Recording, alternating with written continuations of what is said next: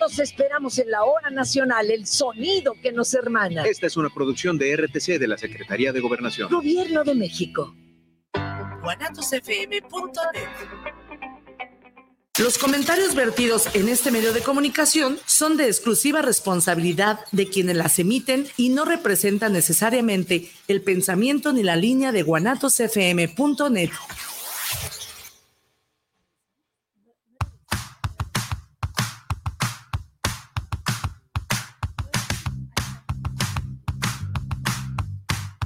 momento de enterarte de arte, música y entrevistas. Estás en charlas entre tú y yo, con Mónica García y Miguel Hernández. Comenzamos.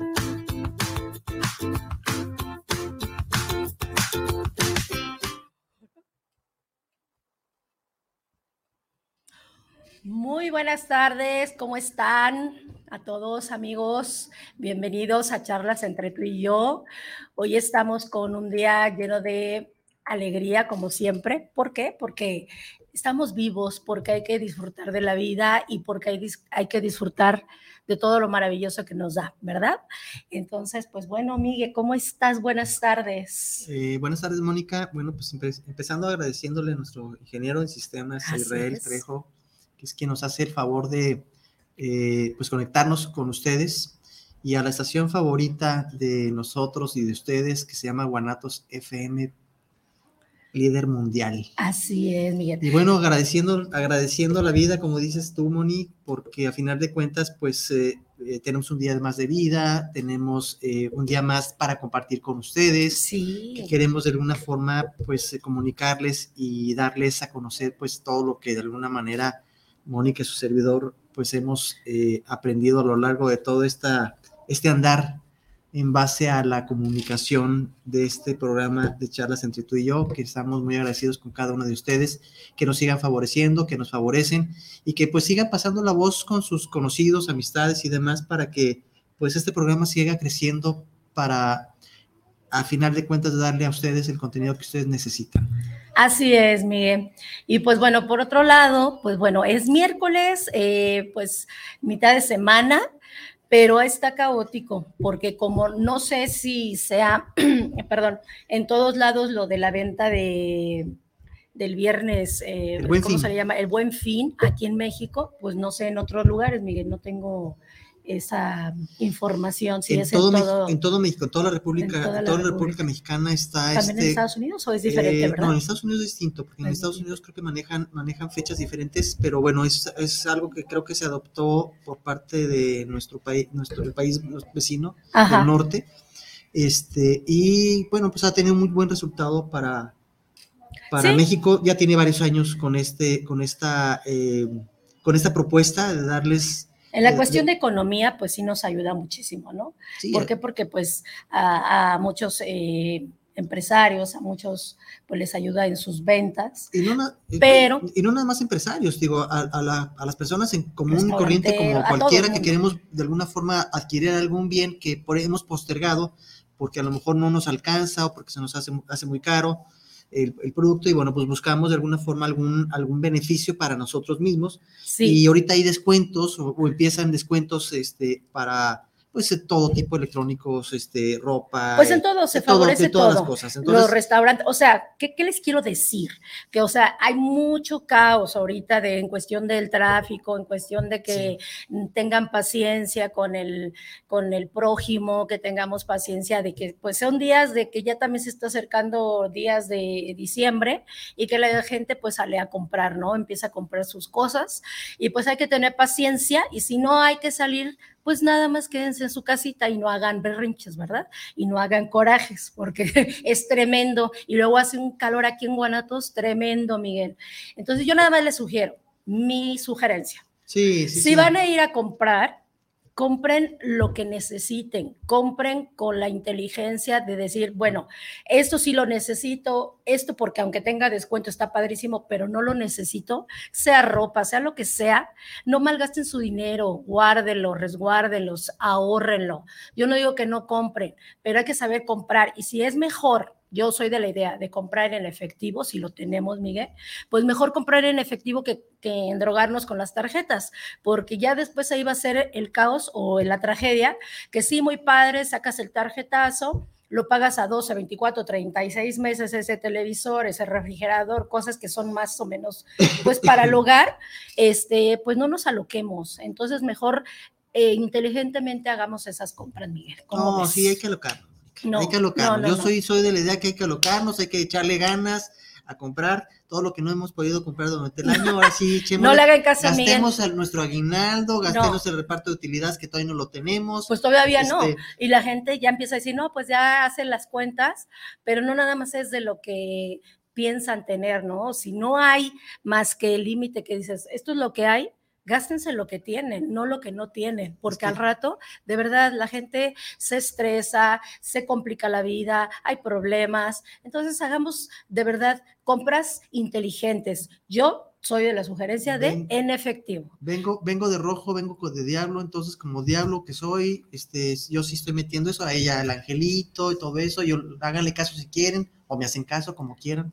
No, de este, preferencia háganlo como yo. No, también como yo, en invierno. Pero bueno, eh, por otro lado, pues Miguel, eh, la semana pasada tuvimos un programa muy padre con la doctora Nunaya que habló de la sexualidad. Sigan ese programa, vean otros programas que hemos tenido que son bastante buenos, bastante interesantes, que tienen muchísima información. Me, a mí me gustó este, este tema que se tocó porque se hizo de una forma eh, espiritual, de una forma en que es sagrada. Eh, ya lo habíamos dicho, el tema es como para convertirse de alguna forma en esa, en esa pareja ideal, ¿no? En esa pareja que, que, es con tu pareja, que es tranquila, con meditación, con respiración y que puedes encontrar grandes beneficios eh, físicos y grandes beneficios emocionales. ¿Por qué? Porque vas a tener una sexualidad placentera donde, donde, la queremos, ajá, donde la queremos hacer de esa forma, ¿no? Entonces yo sí, échense un, un, atrás de, ese programa, Miguel. Y, este, y si tienen interés, eh, la doctora Nunaya dejó la información ahí para sus, sus talleres para que eh, pues tengan como pareja tengan una, una mejor vida sexual este, tanto hombres como mujeres, eh, y que de alguna manera, pues, esta, esto, esta llama resurja, ¿no? Porque no hay edad, no hay edad. Para el amor no hay edad, para, para cuestiones de tener este, intimidad con su pareja, pues no hay edad. Eh, Pero bueno, nosotros como hombres, nosotros como hombres hay que tener, este, pues, la habilidad. Como dijo la, la doctora Nunaya, la mujer es agua, nosotros somos fuego, entonces hay que saber calentar muy bien ese, ese, esa agüita Mejor que busquen el programa, Miguel, y que, este, pues bueno, chequenlo y que sugieran, ¿no? A ver qué pues otra cosa hay. Pues y por el día de hoy, pues bueno, vamos a hablar ya después de todo este rollo, porque estamos muy relajados, Miguel, pues vamos a hablar de un tema que se había estado postergando, que hoy eh, lo íbamos a decir desde el mes de octubre, pero bueno, hoy lo vamos a dar. Ese tema es el 2 de octubre ¿Qué pasó aquí en México? ¿Qué sucedió? 68. De 1968.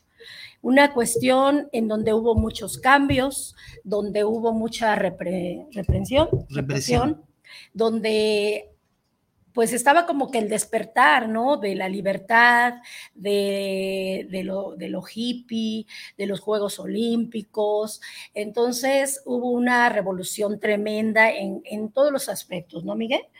Eh, digamos, emocionales, eh, digamos, donde pues los estudiantes, los jóvenes querían vivir, querían esa libertad, eh, difícilmente, pues, ¿cómo? ¿Por qué? Porque eh, en un momento donde eh, nos ponen las trabas, donde no había apertura para decir, oye, quiero decirte que el gobierno tal o que tal cosa, no podías hablar. No había, no había libre expresión. No había libre no existía libre expresión porque eh, precisamente por eso existió la represión para los estudiantes del 68, a quienes nos tocaron, digo, a mí me tocó el 68, sí, pero estaba muy pequeño y aquellas, aquellas personas que se acuerdan que son eh, eh, de alguna forma de, los años 1950 y cacho, este 55, por ahí, que de alguna manera ya les tocó esta, eh, pues esta, esta, eh, esta, esta, eh, situación de, de- de- de- de la represión que hubo contra los estudiantes por parte del gobierno federal del 68, pues se van a dar cuenta. A mí no me tocó porque obviamente yo estaba muy pequeño, pero obviamente pues se tiene este, el antecedente de lo que- sucedió y que de qué manera sucedió esta, estas- este movimiento estudiantil que a final de cuentas fue 100% eh, con intención de ser eh, eh, no violenta, sin embargo, esto se salió de control De por control. parte del gobierno federal. Claro. Y bueno, eh, ese año, pues bueno, fue marcado como, como hasta ahora lo estamos recordando, ¿no? Como una matanza, Sí, como una, agresión al ser humano, al- a la juventud, a los Claro. padres que ahora pues siguen recordando esos momentos tan trágicos donde ya no pudieron ver a sus hijos, ya no pudieron ver a sus hijas. ¿Por qué? Porque desaparecieron, porque hasta ahora no saben en dónde quedaron y porque siguen queriendo que esto no se resguarde, no se esconda, no se... No quede impune. no quede impune, ¿no? Entonces, siempre se va a levantar la voz en cuestión de, de que se recuerde, de que se recuerde y de la mejor manera en que se vaya haciendo una paz, una tranquilidad para aquellos seres, pues que les tocó esa tragedia, ¿no, Miguel? Entonces, yo nada más voy a dar ahorita unas fechas, poco a poco, donde todo el, el año fue caótico de 1968 y que empezó a partir del 22 de julio, donde, donde fue, por ejemplo, el 22 de julio fue la pelea entre estudiantes de las vocacionales 2 y 5 del Instituto Politécnico Nacional y la preparatoria Isaac Ocheterena, Ocheterena de la Ciudadela. que, es incorpora- que está incorporada a la UNAM. Así es. El 23 de julio continúa el pleito entre los estudiantes, intervienen violentamente los granaderos y entran a la vocacional 5. Ya desde ahí se empiezan a ver todos los movimientos que empezó para, para terminar al caos, ¿no? Y luego lo que siguió. El 27 de julio eh, estuvieron estudiantes, toman la preparatoria 1, 2 y 3 de la Universidad Nacional Autónoma de México eh, e inician la primer- las, las primeras asambleas. El 30 de julio da un vacuna, bazu- bazucazo, derriba la puerta de San Ildefonso. Ujú. La bandera es puesta a media asta en la ciudad universitaria. El primero de agosto, ahorita me voy a quedar ahí para que siga Miguel. Primero de agosto, Javier Barros Sierra, rector de la UNAM, encabeza una megamarcha. Entonces, pues podemos ver que ya ahí ya empezaba como que todos los planes de estos estudiantes, de esta gente El movimiento de estudiantil. todo el movimiento donde obviamente como era estaba todo resguardado en silencio, pues todo se hacía conforme en, las casas, en donde se pudiera, en donde las familias hacían que, que ahí fuera, que los estudiantes llegaran y hicieran el Es que- trabajo. es que acorde- acordemos, acordemos y, eh, todo esto. En el 68 también fue este, los Juegos Olímpicos. Entonces, habiendo Juegos Olímpicos en puerta, lo que quería el gobierno federal era no hacer ruido porque obviamente era un juego, los Juegos Olímpicos son internacionales, por lo tanto, este movimiento estudiantil, por, para, para no querer eh, hacerlo más grande, eh, desviaron toda la atención precisamente por eh, hacia los Juegos, digo, hacia los Juegos Olímpicos que fueron en el 68, ¿no? Entonces, Sí. digo, hago como preámbulo porque a final de cuentas este, va unado el por qué en ese entonces eh, Díaz Ordaz, que era el, presidente de aquí de México, eh, de alguna forma quiso frenar y, paró este movimiento estudiantil de una forma arbitraria, de una forma eh, poco pensada por parte del gobierno federal, que hasta el día de hoy lo seguimos recordando como la- una de las grandes ma- masacres que han existido en nuestra historia de México. Así es, Miguel, está tremendo. Y por ejemplo, ese batallón que fue eh, el que orquestó todo el asunto, El se Olimpia. llamaba Batallón Olimpia. Olimpia, que después, poco después se supo que era, el, era miembros del Estado Mayor Presidencial. ¿no? Exactamente. Entonces tenían toda la, pues ahora sí que todo el poder, tenían toda la, la casa de decir, pues nosotros lo podemos hacer como queramos, donde queramos, y no va a ser, no se va a hacer nada, no se va a decir nada. ¿no, De hecho, de hecho en, el, en el 68, quien estaba a cargo era Fernando Gutiérrez Barrios, el jefe de Dirección Federal de Seguridad. Ajá, Informó que en, 1900, en, en mil, que en 1.345 personas fueron arrestadas por dos lados de eh, inve- investigaciones recientes con las con lo que viene siendo eh, pues la situación de este movimiento que existió, ¿no? Del análisis político. así es, Miguel, y es como em, lo que tú dices, ¿no? Como iban a haber grandes eh, acontecimientos en México y como empezaba toda esta revuelta de los estudiantes, pues lo que querían era callarlos, acallarlos eh, de que no se manifestaran, de que no empezaran con sus líos, con sus cuestiones, pero era precisamente porque querían, se iba a desatar una, una guerra, Miguel, se iba a desatar una revolución, una revolución que si a lo mejor en ese momento hubiese estallado como tal, creo que ahorita sería México como de otra manera. Pero, ¿no? esa- pero este movimiento estudiantil, te- tomemos en cuenta que fue pacifista. O sea, Sí. los, los, los, los estudiantes buscaban, no, no fueron, los estudiantes fueron agredidos. Agredidos, Ellos sí. no agredieron a, a- a la fuerza No. pública, ¿sí? De hecho, inclusive se, se habla como estadística entre 300 y 400 muertos y heridos más de mil. O sea, realmente fue una situación violenta por parte del gobierno federal. Se le salió de las manos, en realidad. Creo que fue una mala de- decisión por parte del, del presidente Díaz Ordaz, por parte del- de las fuerzas militares, Sí. que en aquel entonces estaba, estaban eh, comandadas eh, por esas personas, y que de alguna manera pues tomaron, tomaron una determinación, una decisión bastante eh, arbitraria y fuerza pública, ¿no? Que al final de cuentas es lo que repudiamos todos aquellos, todos los mexicanos, que el gobierno federal eh, usó mal, utilizó mal sus armas en contra de civiles, porque eso éramos, Sí. eso fueron, eso, eso fueran, eran esos movimientos estudiantiles, éramos, eran civiles, y los cuales, este, pues fallecieron más de, más de casi alrededor de 400 eh, eh, personas, ¿no? Pues lo que ellos argumentan, lo que argumenta eh, estos federales y demás, pues ellos son los que dicen que empezaron los estudiantes a agredir, que empezaron a tirar la, eh, desde azoteas de, no me acuerdo ahorita el edificio, ahorita lo mencionamos, pero que empezaron ahí a, a agredir. Y cuando se supone que ya había escondidos francotiradores, En ya había policías re- escondidos, eh, policías como eh, queriendo ser estudiantes, ¿cómo se le llama eso?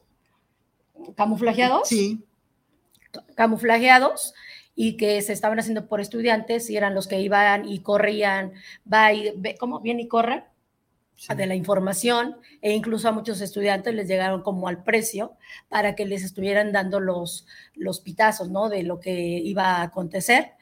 Y fue así, por eso que ellos también se dieron cuenta que iba a haber un gran movimiento, una gran revolución.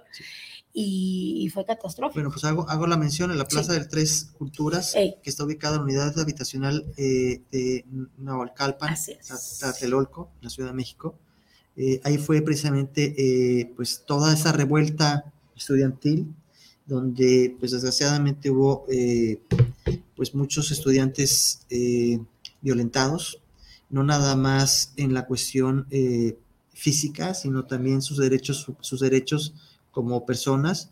Eh, la Comisión Nacional, la Comisión de Derechos Humanos creo que tampoco intervino, por lo tanto, este, pues fueron violentadas todas, todas y cada una de sus, eh, eh, todo aquello que, realmente nosotros como, como, como civiles tenemos de derecho, ¿no? Sí, sí, Miguel. Y, por ejemplo, seguimos aquí de los movimientos que se iban haciendo, nos, nos, acaba- nos quedamos en el 2 de agosto, nace el Consejo Nacional de la Huelga, es el- la CNH. Ajá. CNH. El 4 de agosto la CNH presenta el pliego petitorio. El 13 de agosto la manifestación multi- multidinaria en el Zócalo. El 22 de agosto Luis Echeverría, que era secretario, de Secretario de Gobernación Gobernación. de la CEGO, propone el diálogo con los estudiantes, quienes piden negocia- negociaciones públicas. El primero de septiembre se emite el cuarto informe presidencial y Gustavo Díaz Ordaz, en ese momento presidente, habla de tomar todas las medidas para arreglar el conflicto universitario, Miguel. El 7 de septiembre, primer gran meeting de Tlatelolco. Ya estamos en, en septiembre, ¿no? El 8 de septiembre, el grupo católico El Muro celebra un acto solemne en la Plaza de Toros de la Ciudad de México como respuesta al desgravio cometido por huelguistas a la bandera nacional en el Zócalo. El 12 de septiembre, o sea, son fechas importantes donde se fue plasmando cada cosa, ¿no? Y se fue desatando otra cosa. Entonces, el 12 de septiembre, helicópteros militares sueltan panfletos e invitan a los padres de familia a calmar a los jóvenes. El 12 de septiembre, ya, ¿verdad? El 14 de septiembre, Incidente en San Miguel Canoa, Puebla. Trabajadores de la Universidad Autónoma de Puebla, UAP, son linchados por ser confundidos por estudiantes comunistas. El 18 de septiembre, el ejército mexicano toma la, la CEU, la... Sí. Sí, ¿verdad? El 20 de septiembre, toma de edificios de la IPN en Zacatenco, el 23 de septiembre renuncia el rector Javier Barros Sierra, toma del casco de Santo Tomás, Bastión Universitario. El 25 de septiembre la, la Junta de Gobierno de la UNAM resuelve por unanimidad no aceptar la renuncia del rector Barros Sierra. El 30 de septiembre el ejército mexicano sale de la CEU, de la universidad. El 2 de, eh, bueno, esto fue, entonces empieza lo bueno. El 2 de octubre empieza lo que fue la matanza de los estudiantes en la Plaza de las Tres Culturas.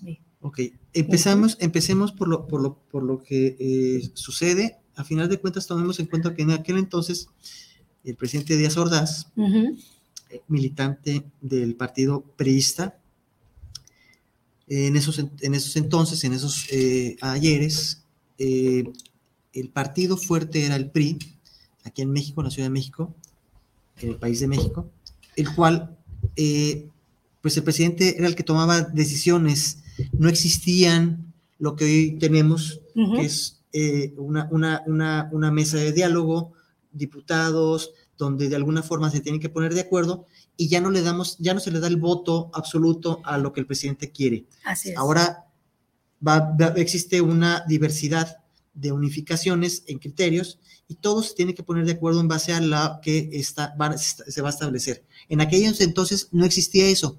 Lo que el presidente decía era lo que, lo que se hacía. Así es. Entonces. De hecho, de hecho, te, déjame, de, este, digo esto que porque fue importante. Perdón, Miguel, déjatelo, te lo digo rápido para que sigas.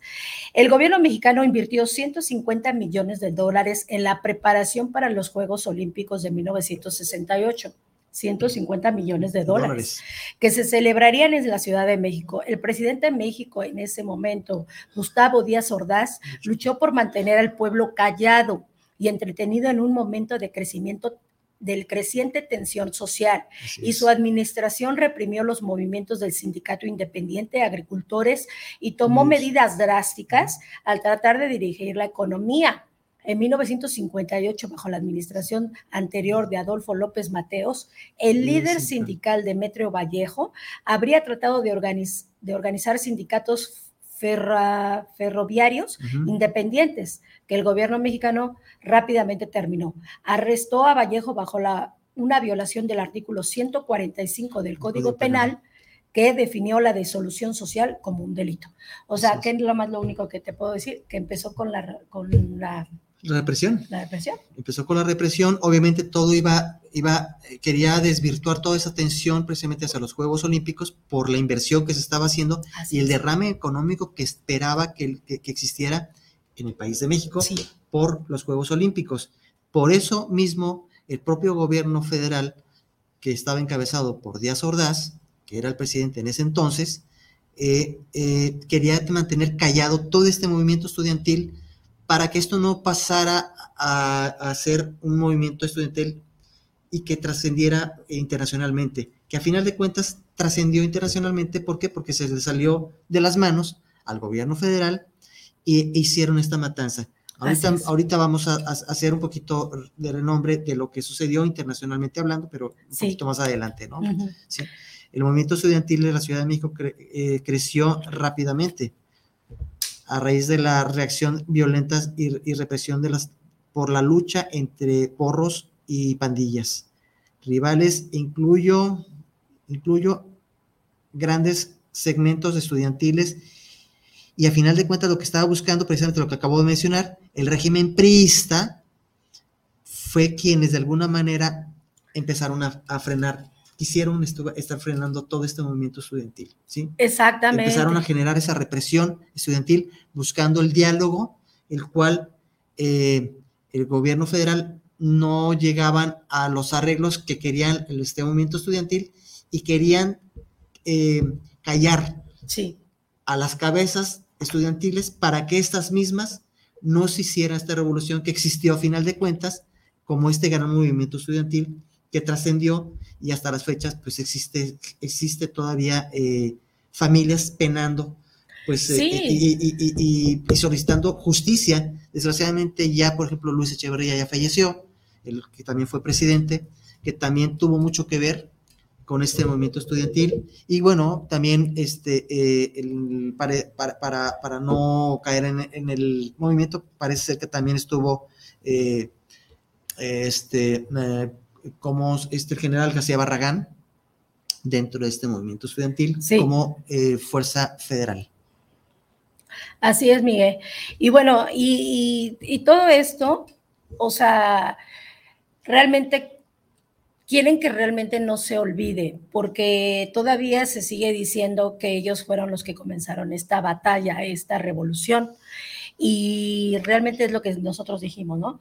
Estuvieron ellos eh, como civiles, como personas que estaban ahí en esas plazas y, simplemente resguardando en ese momento el momento para que ellos ah, activaran, ¿no? O que llegara el, el pitazo sí. de, pues, sí se puede decir, ¿no? O sea, del presidente, porque fue al, final el que dijo en ese momento, se activa todo y no importa lo que pase, lo que suceda, pero me los controlan, me los callan y me los ajustician. Esa es la verdadera razón, porque ahorita todavía hay esa polémica entre los presidentes que siguen haciendo cosas, que siguen diciendo y no se llega a esos como eh, a esas verdades, ¿no?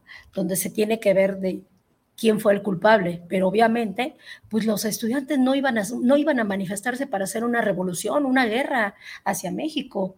Más bien tenía sus derechos. Yo creo, sus derechos, yo creo que más que todo lo que, lo que se buscaba eh, este, en este momento estudiantil eran eh, los derechos que estaban violentados por parte del gobierno federal porque había represión, vuelvo a insistir, existía la represión, existía eh, el hecho de no poder manifestarte y hablar de alguna manera sobre lo que estaba sucediendo, o sea, te cortaban tu libre expresión. Sí. Y el movimiento estudiantil lo, busca, lo que buscaba era que la gente, el, pueblo de México abriera los ojos se diera cuenta de lo que estaba sucediendo.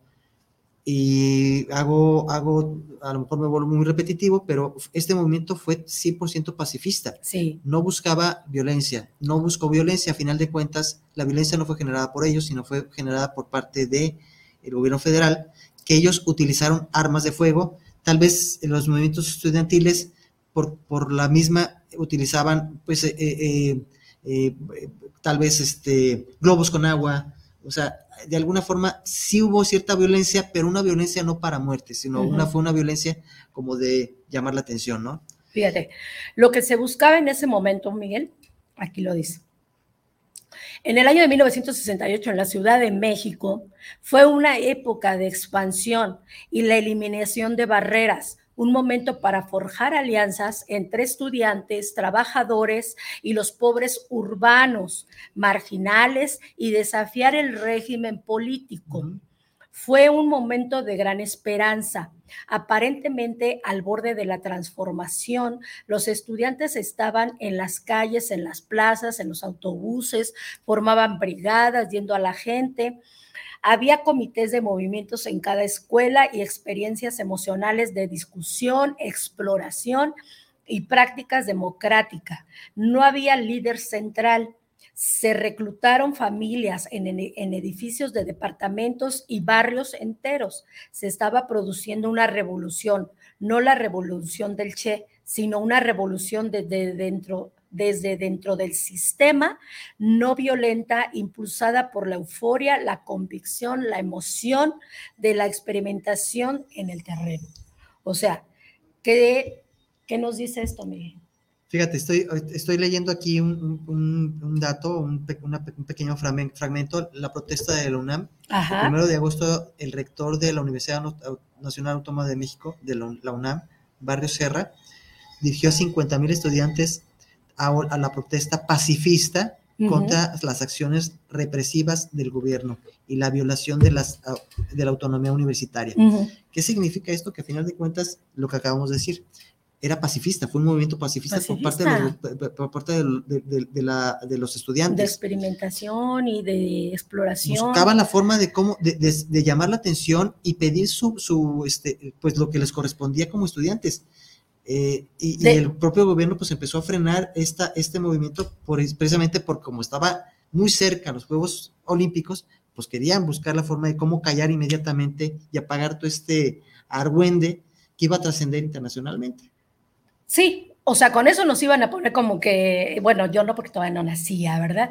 Pero en ese momento les iban a poner como que el dedo en la boca, porque lo que realmente es lo que estaban buscando era la, libertad, estaban buscando la libre expresión de no ser manipulados, de no decir, eh, eh, de, yo siento que había ese, esa alianza que como lo dice aquí, pues fue un momento donde los estudiantes, los trabajadores y los pobres urbanos marginales, porque pues era una tremenda ahí polémica de que esa gente pues no, no valía para el gobierno, no, costaba, no costeaba, ¿no? Estarlos ayudando, eh, pues los estudiantes pues bueno querían hacer otras cosas, buenas, porque no, digo, no, no era como que para la agresión, o sea, simplemente no, no sabe que ellos iban a, eran los causas del problema, sino simplemente era como todo el tiempo nos han dicho, eh, ciertas cosas no se pueden decir,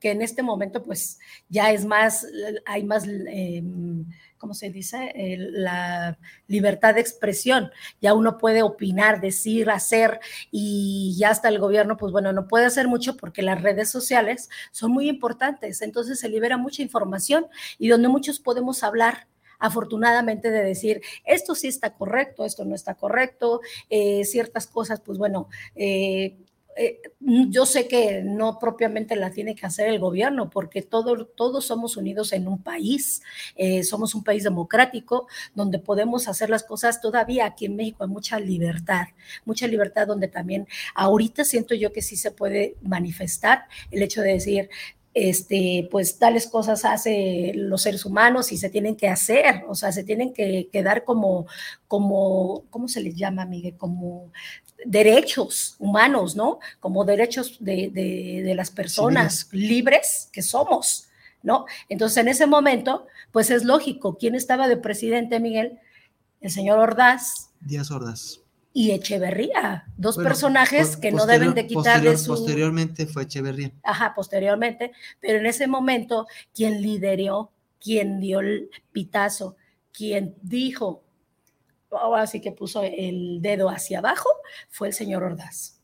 Sí, Díaz Ordaz. Díaz Ordaz fue, estaba en ese tiempo, en el 68, estaba fungiendo, yo no puedo decir que fue presidente, mi presidente. Estaba fungiendo, estaba fungiendo como presidente de la República de, México, el cual de alguna manera, bueno, pues él fue, obviamente, eh, tomemos en cuenta que, que Luis Echeverría tenía una función pública también eh, en la gestión de Díaz Ordaz. Claro. Como secretario este, eh, y que posteriormente él es postulado para que sea la sucesión del gobierno federal como presidente de la República y que pues a él se le señala también por la masacre por, por la masacre que existió como culpable.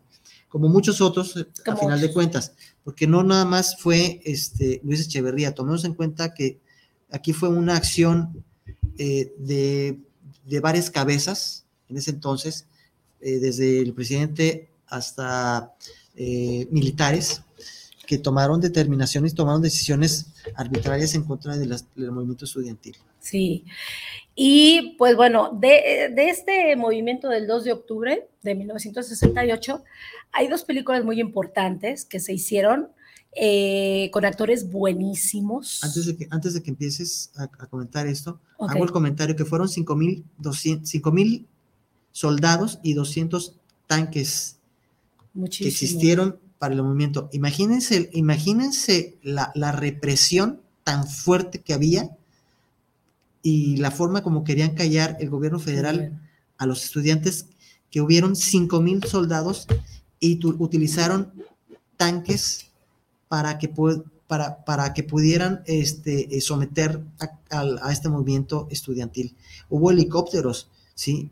Helicópteros también haciendo, haciendo eh, eh, los movimientos eh, y camiones de, de, que militares ¿sí? que estuvieron ahí y que de alguna manera, pues obviamente daban, daban eh, fe de esta, de este, pues cómo le pudiéramos decir, de esta, eh, de este poderío que quería marcar el gobierno federal en Sí. contra del, del pueblo, porque no nada más fue violentado, fueron violentados el- a los estudiantes, fue violentada todo el pueblo de México. ¿Por qué? Porque, fue una, una, fue un poderío que quiso imponer, porque no lo puedo decir de otra forma, quiso imponer el propio gobierno federal, haciéndose notar a través de sus armas, a través de sus soldados, a través de sus, eh, eh, sus tanques de guerra, Dice aquí. para someterlos. Ajá, dice aquí, fíjate. La evidencia en video también señala que al menos de compañía, de al menos dos compañías del batallón Olimpia se escondieron en los edificios de Sí. apartamentos cercanos y colocaron ametralladora en un apartamento en el edificio Molino del Rey, donde una cuñada del entonces secretario del Estado y luego presidente Luis Echeverría. Álvarez vivió, eh, vivió la iglesia de Santiago de Tlatelolco, donde se colocaron francotiradores en el techo, en el convento cercano y la torre de relaciones exteriores, donde participaron muchas personas, incluidas las que dispararon los dos primeras bengalas, una ametralladora en el piso 19 y una cámara de video en el piso 17. La evidencia en video muestra a 10 hombres con guantes blancos que salen de la iglesia y se encuentran con los soldados que les amputan sus armas. Una de los hombres muestra lo que parece ser una identificación y los deja ir. O sea, la masacre continuó durante toda la noche con soldados y policías operando casa por casa en los edificios del departamento adyacentes a la plaza. El edificio Chihuahua y el resto del vecindario tuvieron que cortar su electricidad y teléfonos. Testigos del evento afirman que los cadáveres fueron primero retirados en ambulancias y más tarde los militares llegaron y amontonaron cuerpos Ajá. sin saber si estaban vivos o muertos en los camiones militares, mientras que algunos dicen que los cuerpos fueron amontonados en camiones de basura y enviados a destinos desconocidos. Los soldados reunieron a los estudiantes en las paredes de los elevadores del edificio Chihuahua, los desnudaron y los golpearon. Sí. Imagínate qué terrible y qué tristeza, porque todo esto en las películas que Y, te y no comento, nada más, y no sí nada más, sucede, no nada sí más era, era eso. Allanaban las, las, las, las, eh, las propiedades de las personas que vivían en ese momento. O sea, es. no pedían permiso. Ellos llegaban como fuerza militar, llegaban a allanar tu propiedad. Sí. Se metían a tu propiedad sin pedir permiso. O sea, fue un, fue, por eso hago, hago alusivo que fue una violencia, no nada más para los estudiantes, para todo México. Todo México, porque a final de cuentas no nada más fueron violentados los, los alumnos o los estudiantes en este caso, sino también los padres que vivían ahí que no tenían nada que ver con este movimiento o personas que no tenían nada que ver el- con este movimiento fueron violentadas por parte del gobierno federal. ¿Por qué? Porque tomaron, tomaron el- los edificios para eh, eh, a través de eso meter sus francos tiradores y poder eh, tener un control o querer Total. tener un control mucho más exacto y cercar a todos los estudiantes. Por eso la masacre se, ma- se marca de tal manera, porque todos los frentes que estaban ahí, pues, ¿a dónde corrías? si tenías francos tiradores por todos lados, tenías, Policías. tenías ametralladoras, tenías policías con, con- este, con, con chalecos, con chalecos, con, con cubiertos. No, camuflajeados de, de, de civiles, había de personas, había, había, había exactamente, había eh, eh, eh, personas del gobierno federal eh, infiltrados en el movimiento estudiantil para darles a conocer al propio gobierno los pasos que estaban haciendo cada uno de los movimientos estudiantiles. Hablo de que estaban involucrados en las esferas, hablo de, de- dentro de lo que era el movimiento estudiantil. ¿Para qué? Para que esto se diera a conocer al, al gobierno federal y el gobierno federal supiera dónde iba a empezar el movimiento estudiantil que se, que se marcó eh, ya en la historia y que fue donde existió esa represión, en esa esplanada que existía. ¿Cómo se llamaba la esplanada? Eh, Eh, los tres, se llama, se llama, se llama la Plaza de Tres Culturas. Así es, ahí es donde fue lo terrible, la terrible experiencia para muchas personas, para muchas familias. Eh, quien no conoce la historia de fuera de nuestro país, pues bueno, hay mucha información de- del 2 de octubre de 1968, donde pueden ver incluso en las películas que se llama Rojo Amanecer, donde yo les hago mención donde estuvo eh, María Rojo, María Rojo. donde estuvieron los hermanos Bichir, donde estuvieron ahorita, eh, ¿no tienes la información? No. Bueno, estuvieron muchísimos actores donde también en ese momento apoyaban incondicionalmente este, este, este film, este, ajá, esta, esta película, esta gran película que es bastante, pues, cruda, porque, pues, bueno, se ve tan terrible cuando se llevan, como ya lo dije, en los, eh, ¿En las camiones? carretas, en los camiones, y donde sí, efectivamente, mucha gente dice que estuvieron desechándolos en camiones de la basura a los seres humanos, ¿no? Entonces, imagínense qué tragedia tan grande el hecho de saber cómo en ese momento eh, de algo tan que a lo mejor iba a ser tan bueno, eh, no se pudo realizar. ¿Por qué? Porque era, vas para atrás, te callas la boca, de quien diga del gobierno, quien haga eh, por encima de ellos, pues te va a costar. Tanto así que pues iban de casa en casa y mataban a las personas, ma- mataban a los padres también, ¿no? Sí. de- para encontrar a ciertos estudiantes que supuestamente ya tenían la, la, la cuestión de ser rebeldes, ¿no? Los que habían empezado todos los movimientos, cuando ni siquiera ellos accionaron.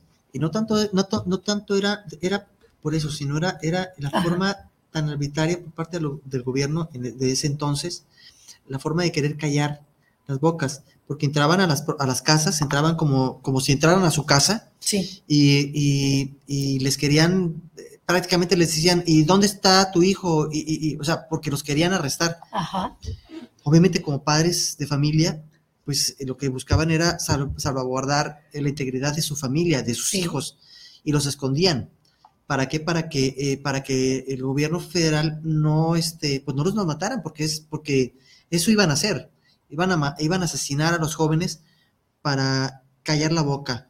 Y bus- estaban buscando a las cabezas de este movimiento estudiantil. Por Sí. eso era la agresión tan fuerte para, hacia los padres de familia que querían que se conociera quiénes eran los que estaban haciendo esta, esta revuelta estudiantil y apaciguar todo esto por parte del Sí. gobierno, ¿no? Por ten- teniendo entendido que venían estos Juegos Olímpicos del 68 y no quería que esto empañara los Juegos Olímpicos. Exactamente, y, y sí fue un, un gran acontecimiento porque fueron muy costosos, fueron muy este, rimbombantes para la gente que llegó extranjera, donde dio todo México, ¿no? En, en esos Juegos Olímpicos, Sí, ¿no? Donde se vio sí. que pues ahí empezaba un México, eh, sí, planito, pero sin saber toda la porquería que había atrás, ¿no? De todo eso, ¿no? Entonces, en, en, eh, esos estudiantes o esas personas que también fueron Violentadas. eh, violentadas, que también las llevaron a la cárcel de mm, Lecumberri, que no crean que fue una cárcel divina, fue una cárcel tremendamente horrible, es horrible, este, era horrible, ¿verdad? Porque ya Sí, no ya no existe. Pero, ¿dónde quedaba esa, esa No recuerdo, ¿En no recuerdo el dato.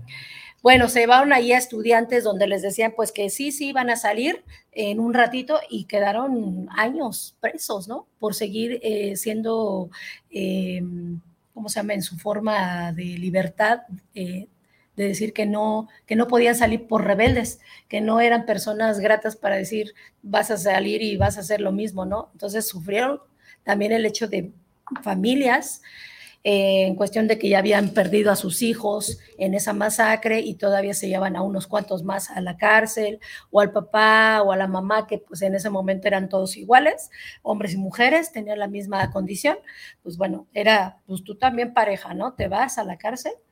y, y, sí, dicen que sí fue difícil. ¿Por qué? Porque todavía en la cárcel pues, los, los golpeaban, los manipulaban, y los querían, entrar, eh, los querían hacer entrar en razón. Ah, incluso hasta puede haber que sí hubo muertos, incluso dentro de la cárcel, Miguel, ¿no? Sí, sí, sí, o sea, a final de cuentas, digo, volvemos a lo que, a lo que fue, la masacre no nada más fue la, en la explanada que les mencionamos, sino también alrededor de lo que hicieron, ¿no? El hecho de arrestar eh, arbitrariamente también a los estudiantes, eh, que había, hubo estudiantes que ni siquiera estuvieron este, en la revuelta estudiantil y sin embargo eh, los arrestaban, se los llevaban a las cárceles y los asesinaban. Sí.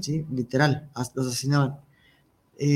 su forma, la forma del gobierno federal lo que buscaba era generar el temor ante los estudiantes para que esta revuelta estudiantil no progresara y que eh, pues se disolviera para hacer, para, para generar la distracción hacia los Juegos Olímpicos, que era lo más, lo más propio, que iba a haber un derrame económico impresionante para el país, que lo hubo, pero fue un derrame rojo económico por la muerte del 68, esta, esta matanza tan arbitraria por parte del gobierno federal y que eh, pues hasta el día de hoy pues seguimos eh, recordándolo y que pues aquellas familias que perdieron a sus seres queridos, a sus jóvenes, pues siguen recordándolos y siguen eh, pues clamando justicia, ¿no? Sí, fíjate, en esa película quien hizo en ese momento y que son muy, son artistas mexicanos muy revolucionarios, son personas que van con lo, con lo típico de la justicia, el defender el,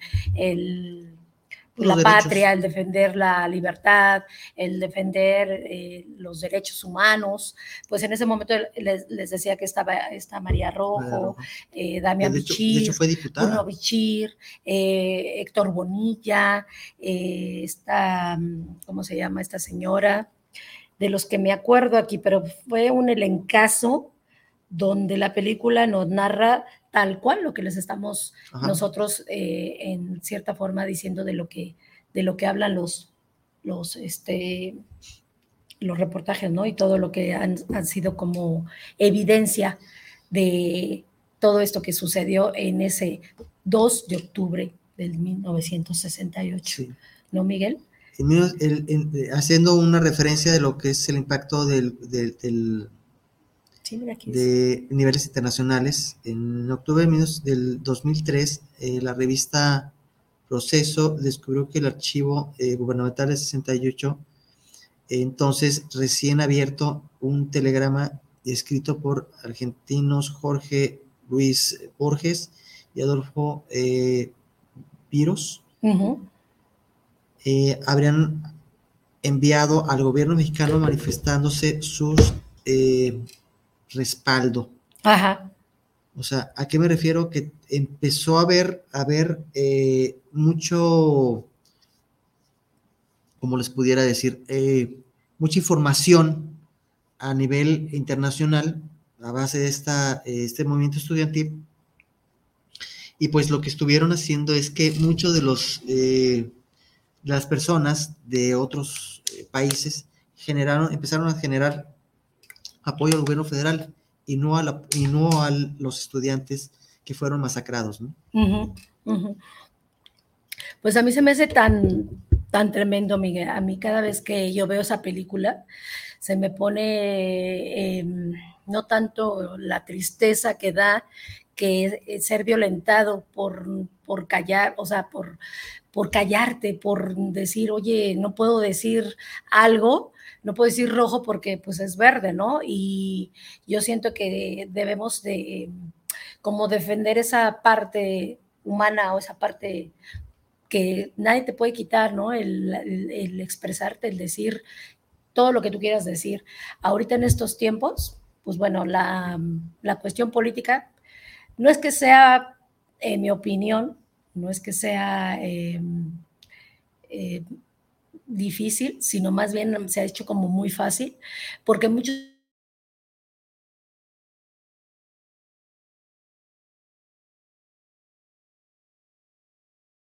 pues dices, eh, ¿cómo es posible que muchas cosas se toleren en estos tiempos, no?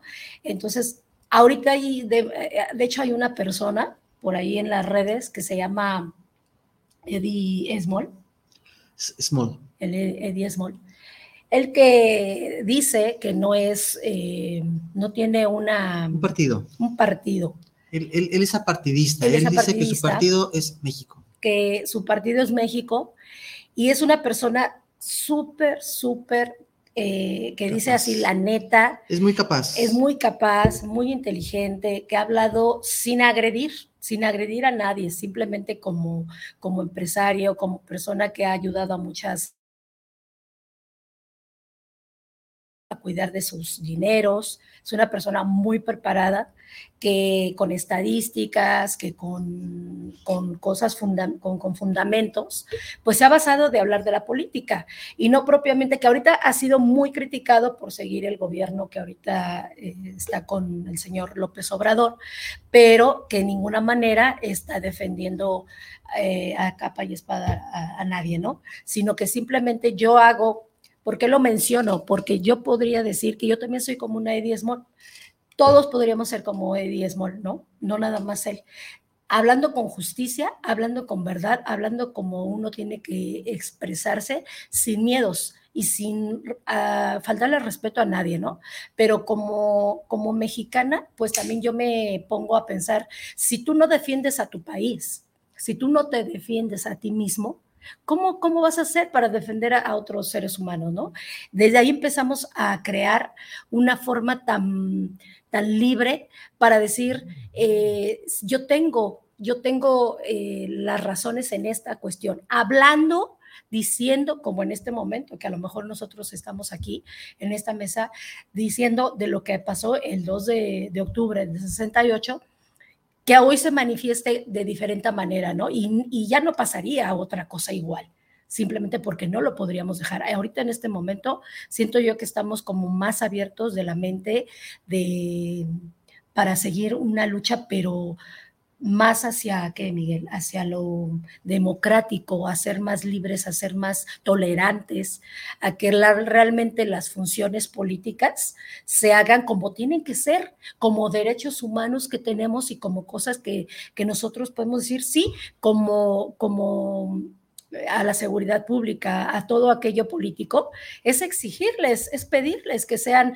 lo más honorables, que se hable de, de, México para bien, que se haga una libertad de justicia, como dice este señor Eddie Small, que en ningún momento ha sido agresivo. A mí, mis respetos, yo lo eh, sigo en el Twitter, pero es también como todos podemos ser ese tipo de personajes, ¿no? El hecho de hablar, de decir, sin juzgar, sin, sin, sin ofender, puedes hacer una buena, se puede ser una buena cultura de hablar democráticamente, políticamente y sin ofender y sin hacer más eh, eh, revolución que, defender tu causa, defender tu país.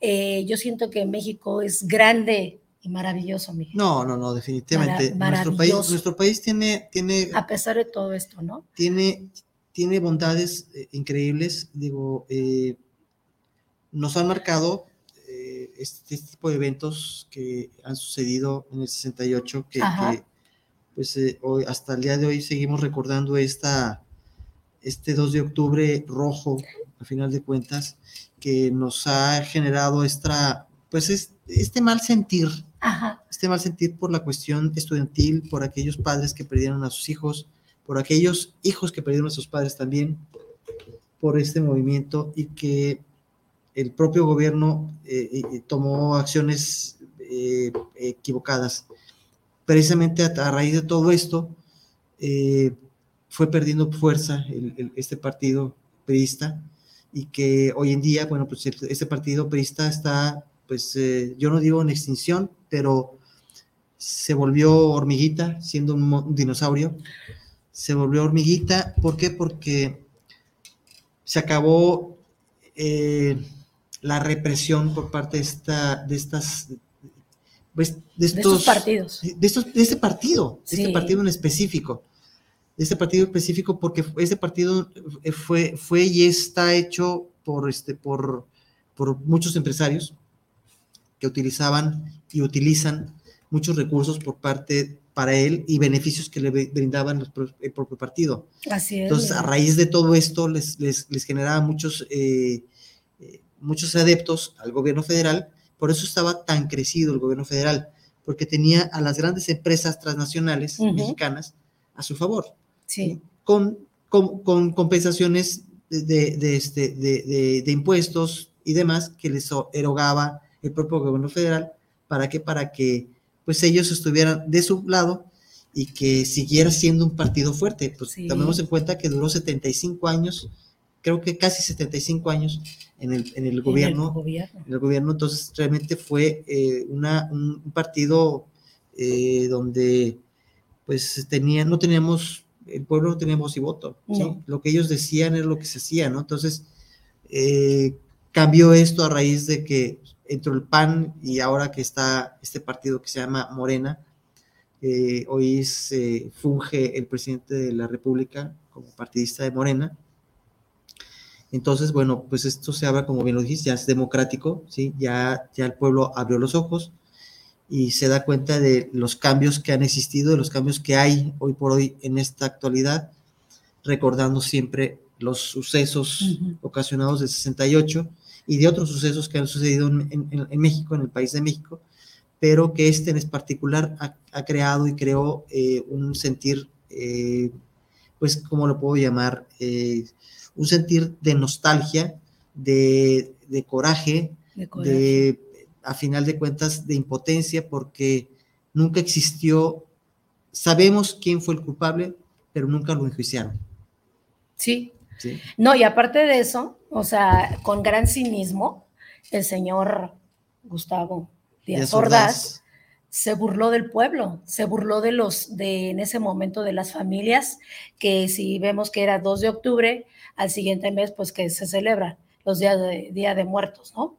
Entonces, pues cínicamente en un momento que lo agarran eh, jugando su golfito, eh, estando muy tranquilito, este, pues se burló y dijo, pues ahí tienen a sus muertos, vénlenlos y entiérrenlos y hagan cositas, ¿no? Que en ese momento pues la gente no entendía, ¿no? Pero digo, ha sido difícil, pero em, creo que la gente sí tiene que tener en cuenta el que no se pierda eh, esa memoria, ¿no? De la gente que, falleció, que murió, que fueron muchísimos, muchísimas pues, personas. Entre, entre 300 y 400 personas se hablan. No hay una estadística real, porque como bien lo dijiste, Mónica, este, utilizaban maquinaria pesada para eh, agarrar a los cuerpos y echarlos a, a camiones de basura que no tenían destino los camiones de basura, no sabían a dónde iban a parar esos cuerpos.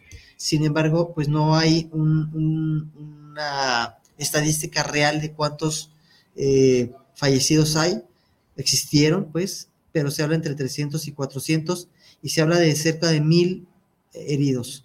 O sea, eh, la revuelta generó grandes pérdidas mm, humanas, eh, pérdidas de alguna manera, pues personas que quedan traumadas, frustradas a través de esta masacre, que siguen recordándolos muchos, quienes de alguna forma, pues, eh, eh, vivieron esa, ese momento en la Ciudad de México, pues, eh, nos gustaría, pues, que nos, nos, compartieran un poquito de su, de su vivencia.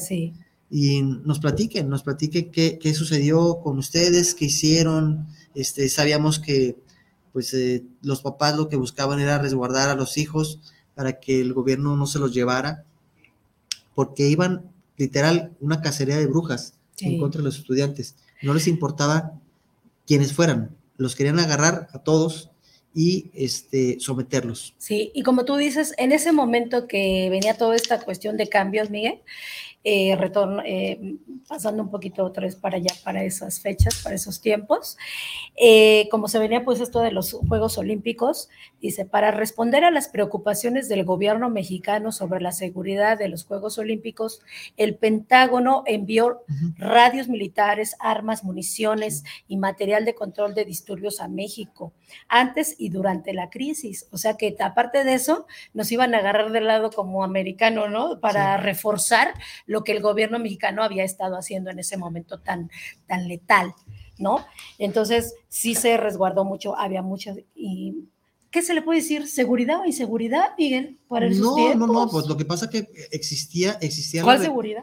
Bueno, se vuelve a retomar el tema, es represión pero ya no es una represión por parte del gobierno federal mexicano, sino que también ya estaba participando eh, nuestro país vecino, porque eh, pues obviamente a ellos tampoco no les convenía que esto trascendiera por cuestiones eh, de esa derrama económica que iba a existir, pues también a ellos les iba a tocar una, una, parte, ¿no? Por ejemplo, aquí, fíjate, dice, dice, la estación de la CIA en Ciudad de México produjo informes casi a diario sobre los desarrollos dentro de la comunidad universitaria.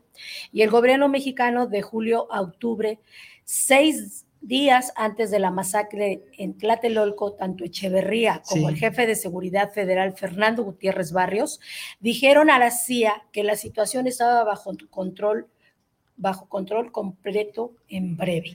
Y el gobierno de Díaz Ordaz arregló que el líder estudiantil Sócrates Campos Lemus acusara a políticos disidentes del PRI, como Carlos Madrazo, de financiar y orquestar el movimiento estudiantil. ¿Qué estoy diciendo? Que entre ellos estaban apuñalando, o sea, entre ellos mismos echaban la culpa de, estos movimientos, del mismo partido, del mismo partido donde enjuiciaron a gente que ni siquiera estaba en la, en la contienda y los hicieron ver como culpables. Entonces, imagínense en qué, en qué manos estábamos, de que fueron varios años. ¿Cuántos años me dijiste? No, fueron varios años, porque inclusive hablamos, hablamos, hablamos que en el, que en, que en el 68 fue la masacre, este, pero tomemos en cuenta que eh, Luis Echeverría toma posesión como presidente de la República. Sí. Sí, ese mismo, ese mismo año. Ese mismo año. Entonces, eh, y ya, y, en la masacre, obviamente, bueno, pues él estaba fungiendo como secretario este, eh, particular por parte de, del Díaz Ordaz, el presidente que, que estaba en ese momento fungiendo y que pues desafortunadamente pues eh, sus malas prácticas y las malas decisiones pues llevaron a lo que fue, ¿no? A esa violenta eh, masacre en contra de este movimiento estudiantil y que estamos eh, padeciendo año tras año, lo recordamos con, con, mucha pena. No quisiéramos porque al final de cuentas pues este, es una manchita que queda a nuestro país y que hago la exhorto pues a las personas que nos ven más allá de nuestras fronteras. México es un país, hoy por hoy es un país pacifista, buscamos no violencia, entendemos que, que eh, no la podemos erradicar, pero no tengan miedo de venir a México. México no es un país violento, no es un país eh, de guerra, es un país de paz. De nosotros como mexicanos, y me incluyo, como mexicano que soy, pues eh, tratamos de acoger a nuestras personas, nuestros connacionales, y también de alguna manera, pues a, este, a darles las bienvenidas a aquellas personas que, que vienen a visitar este país y que por primera vez o por, no sé, las veces que hayan venido, pues los tomamos con mucho aprecio y los queremos de alguna forma para que vean que de alguna manera México es un país de, con una cultura muy amplia, muy rica en todos los sentidos, pero nosotros mexicanos tenemos mucho valor. Sí. Creo que ahora en estos tiempos es cuando más debemos de defender este pues nuestro nuestras raíces, nuestro México, ¿no? Sí. Que muchos actores, muchas personalidades de, de todo tipo, de, saben, saben lo que tenemos como país, ¿no? En cultura, en, tradiciones, en gente, en, en fauna. Ya lo hemos dicho en, muchas, en muchos programas, donde yo sí defiendo mucho la capacidad que tiene México, ¿no? Sí. y que a pesar de los disturbios, a pesar de muchas cosas que por ahí se esconden, que todavía se guardan y que todavía están ahí sin respuesta, pues hay mucha gente que también está logrando tener esa, eh, ¿cómo se llama? Ese sentido común, Sí. esa fuerza humana sí. para ayudar, para ayudar eh, francamente al, al- al que está necesitado, al que ya, como antes se hablaba, ¿no? Estaban desprotegidos del lado del campo, del lado de, de- de los marginados. Era tremendo porque no, no existían esas personas, no existía el lado de que se les, se les veía como... eh, por ejemplo, a los del campo se les veía como indios patarrajadas, como gente que sin valor, con gente que aunque tuviera sus tierritas, pues ahí iban y les quitaban sus tierras, les quitaban sus propiedades, como, como, como ¿por qué? ¿No? O sea, siempre se ha habido eso y ahora siento que ha, ha habido más justicia. Por eso hay que, en lugar de decir, ay, no, pues hay, hay que se hagan bolas, hay que se hagan bolas unos cuantos Sí. y que por ahí estén trabajando mientras yo sigo gozando. Pues no, no, señores. Yo siento que debe uno interesarse para decir que no me cuenten, que no me digan y que puedas defender en su momento y no ser eh, esa persona ignorante o esa persona indiferente de decir qué pasa en tu país, qué pasa con la gente, qué pasa con el desarrollo, qué pasa con la cultura. Debemos de saber para ampararnos en eso y saber que hay estadísticas, que hay eh, índice, ¿cómo se le llama? Eh, Indicadores. Indicadores, donde qué es lo que ha hecho ahora en estos tiempos los gobiernos o desde qué momento el país ha estado arriba, abajo, pero que ha estado ahí y que lo han querido aniquilar y lo han querido eh, estropear ciertos eh, grupos, personas o gente que no le interesa su país y que solamente habla por hablar, pero no defiende su causa no defiende las cuestiones, Miguel, de decir, eh, pues es que si pasa esto es porque métete a investigar, ¿por qué Sí. pasó? Para que tú no estés diciendo, ay, es que se lo merecían, es que también esa gente, no, hay que hablar con justicia y hay que hablar con, con ¿cómo se le llama? Con esa fuerza de, de que Con sea los todo... pelos en la mano. Ajá, exacto, que todo sea verídico, ¿no? Sí, con sí. los pelos en la mano para que no te, ahora sí que digan, a, a Chuchita la bolsearon, Sí. que es un dicho aquí mexicano, ¿verdad? Bueno, hago, hago, quiero hacer un- mandar un saludito. eh, Ana María eh, Sepúlveda, qué tema tan bueno está, están escuchando. Un gran golpe a, la- a México. Sí, definitivamente fue un golpe muy fuerte a México. Eh, Este 68 fue un, una- un suceso, suce- suceso donde pues eh, marcó a este país Sí, y, y, pues eh, muy fuerte, ¿no? Muy fuerte. Muy fuerte, muy fuerte. Y Fabiola Cruz, saludos para el programa, saludos para charlas entre tú y yo, saludos para eh, por este ma- magnífico programa, saludos. Ay, Saludos, muchos saludos, saludos, saludos. a todos. Daniel Rosales, saludos a- desde Tlaquepaque, saludos, Daniel, Saludos a el Tlaquepaque. centro del centro, por su programa, a Miguel y a Mónica. Gracias. Muchos saludos por allá. Muchos Tlaquepaque, tan sí. padre. ¿Qué pasó estos dos? Eh, ¿cuál, ¿En cuál te quedaste? estos dos. ¿Con Daniel? ¿Con Daniel Rosales? Ah, el ingeniero Fidel Matus, saludos desde el puerto de Veracruz, saludos a Veracruz. Ay, que está tan bello Veracruz, Sí. ¿verdad? Veracruz. Yo quiero, Ay, ir, a- yo quiero ir ahí a, a ese que se le llama el pequeño Cancuncito. Sí. Quiero ir porque dice que está muy bonito. Eh, bueno, eh, dice, saludos para charlas entre tú y yo, un gran programa el que están teniendo, en la cual les felicitamos por el tema de Tlatelolco. Ah, Sí, pues muchas gracias. sí. que les Gracias, muy amable. Muchas gracias. Fabiola Cruz, saludos para el programa, saludos para charlas entre tú y yo, saludos especiales por estar manejando este gran programa. Y Manuel Rojas, saludos, saludos Fabiola. Manuel Rojas, saludos al programa, saludos para Mónica y Miguel. Me gustan los temas de hoy y cuándo tendrán la psicóloga, a la psicóloga Hermes. ¿Cuándo va a estar? Bueno, eh, Fabiola Germes, Ajá. nuestra psicóloga, está tomando ahorita unos cursos, hizo una pequeña pausita porque eh, no tiene pues espacio en su Ahorita. agenda, pero eh, tengo entendido que en el próximo año, que obviamente ya está por terminar este, Esperemos que eh, esté aquí. Para ahí, por ahí como febrero, marzo, me comentaba eh, Fabiola que terminaba su curso. eh, y Ojalá. que, bueno, pues esperemos que tenerla pronto nuevamente, digo, ya que Saludos para nos están Fabiola. pidiendo, nos están pidiendo a Fabi Germes que esté para, nuevamente. Si nos estás viendo, Fabi, te están solicitando, por favor, regresa. Ya necesitamos temas tuyos de esta relevancia y la forma como lo das.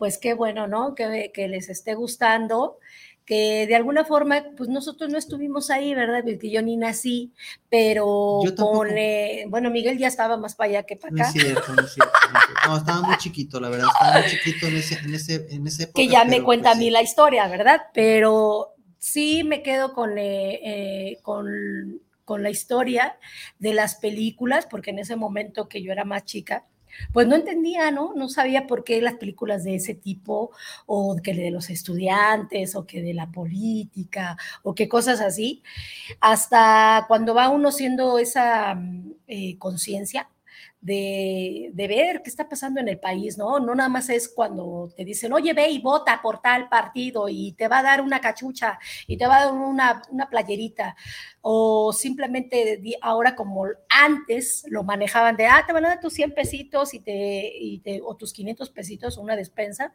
y vete a apoyarlos. Creo que no es así, señores, no es así porque Es no, tu voto compraban, compraban tu voto. tu ajá, compraban tu voto. Entonces ahora tu voto vale mucho. ¿Por qué? Porque es ahora con libertad de escoger a la persona que va a llevar, que estamos poniendo en sus manos La es- de este país. la reina de este país, nuestra libertad, nuestros, nuestras acciones, nuestro, nuestro todo, estamos poniendo en nuestro país. Ya no y- queremos, ya no queremos masacres como esta que pasó en No. 68. Ya no queremos, ya creo que. Y no nada este, más se quedó en el 268, en el 2 de octubre, Miguel. no, no, ha, no, ha habido más sí. cuestiones feas, raras, de impotencia, donde mucha gente ha sufrido, ha llorado, donde no se les ha dado justicia, donde no se les ha dado una respuesta a sus pérdidas humanas, a sus pérdidas de, de- de sus tierras, de sus capacidades. Entonces sí deben de luchar, ¿no? De, de- de que haya una justicia, de que haya eh, lugares donde puedan defender sus derechos humanos, Miguel, ¿no? Sí, sí, no, definitivamente. Este, yo siento que en este país ya, ya no está permitido por parte de nosotros, el pueblo, eh, callarnos la boca. Creo que, creo que ya es justo que nosotros podamos tener voz y voto, que podamos. Ahora, nosotros estamos poniendo, recuerden y recordemos que nosotros somos quienes ponemos a quienes, como cabeza, a quienes, a quienes están como mandatarios de este país. Así es. Pero también podemos revocar su mandato. Sí. ¿sí? Podemos también, como pueblo, podemos revocar su mandato. El problema es que muchas veces no nos unimos como Sí. pueblo y nos volvemos una sola voz.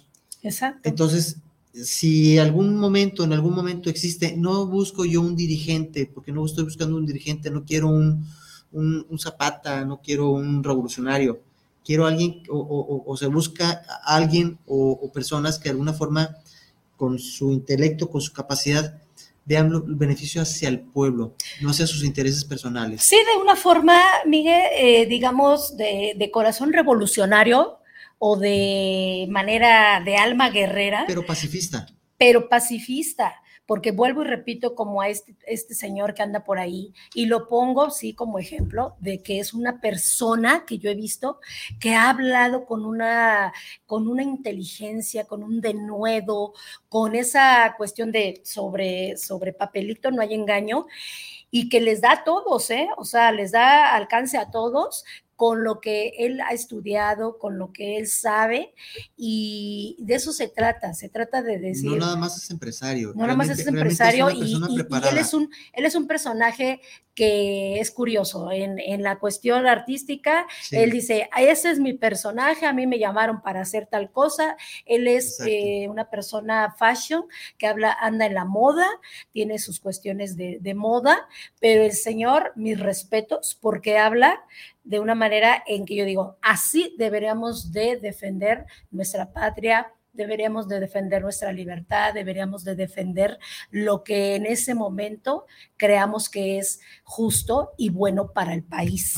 No nada más de defender por defender cosas que no, porque nos dicen, ah, ya arreglaron acá, pues yo lo digo acá muy personal, ¿no? Como diciendo, ya arreglaron tal cosita donde se va a ver, ¿no? De, de, tal, em, ¿cómo se llama? De tal ciudad, pero no, o sea, hay que Todavía falta muchísimo trabajo, señores, en todas las cuestiones de trabajar, de estar unidos, de no ser un pueblo indiferente, de ver darle la mano al campesino, a la persona que está trabajando, porque eso sí nos han tachado de que luego somos gente que no trabajamos o que no hacemos cosas, y discúlpenme, pero hay mucha gente trabajadora, hay gente que se ha matado en el campo, que se ha matado en, en esa parte de irse de inmigrante, donde ha desafiado los peligros y se ha ido a trabajar al extranjero y ha hecho por Dios santo. O sea, el señor este, Eddie ha, defendido, como no tienen idea,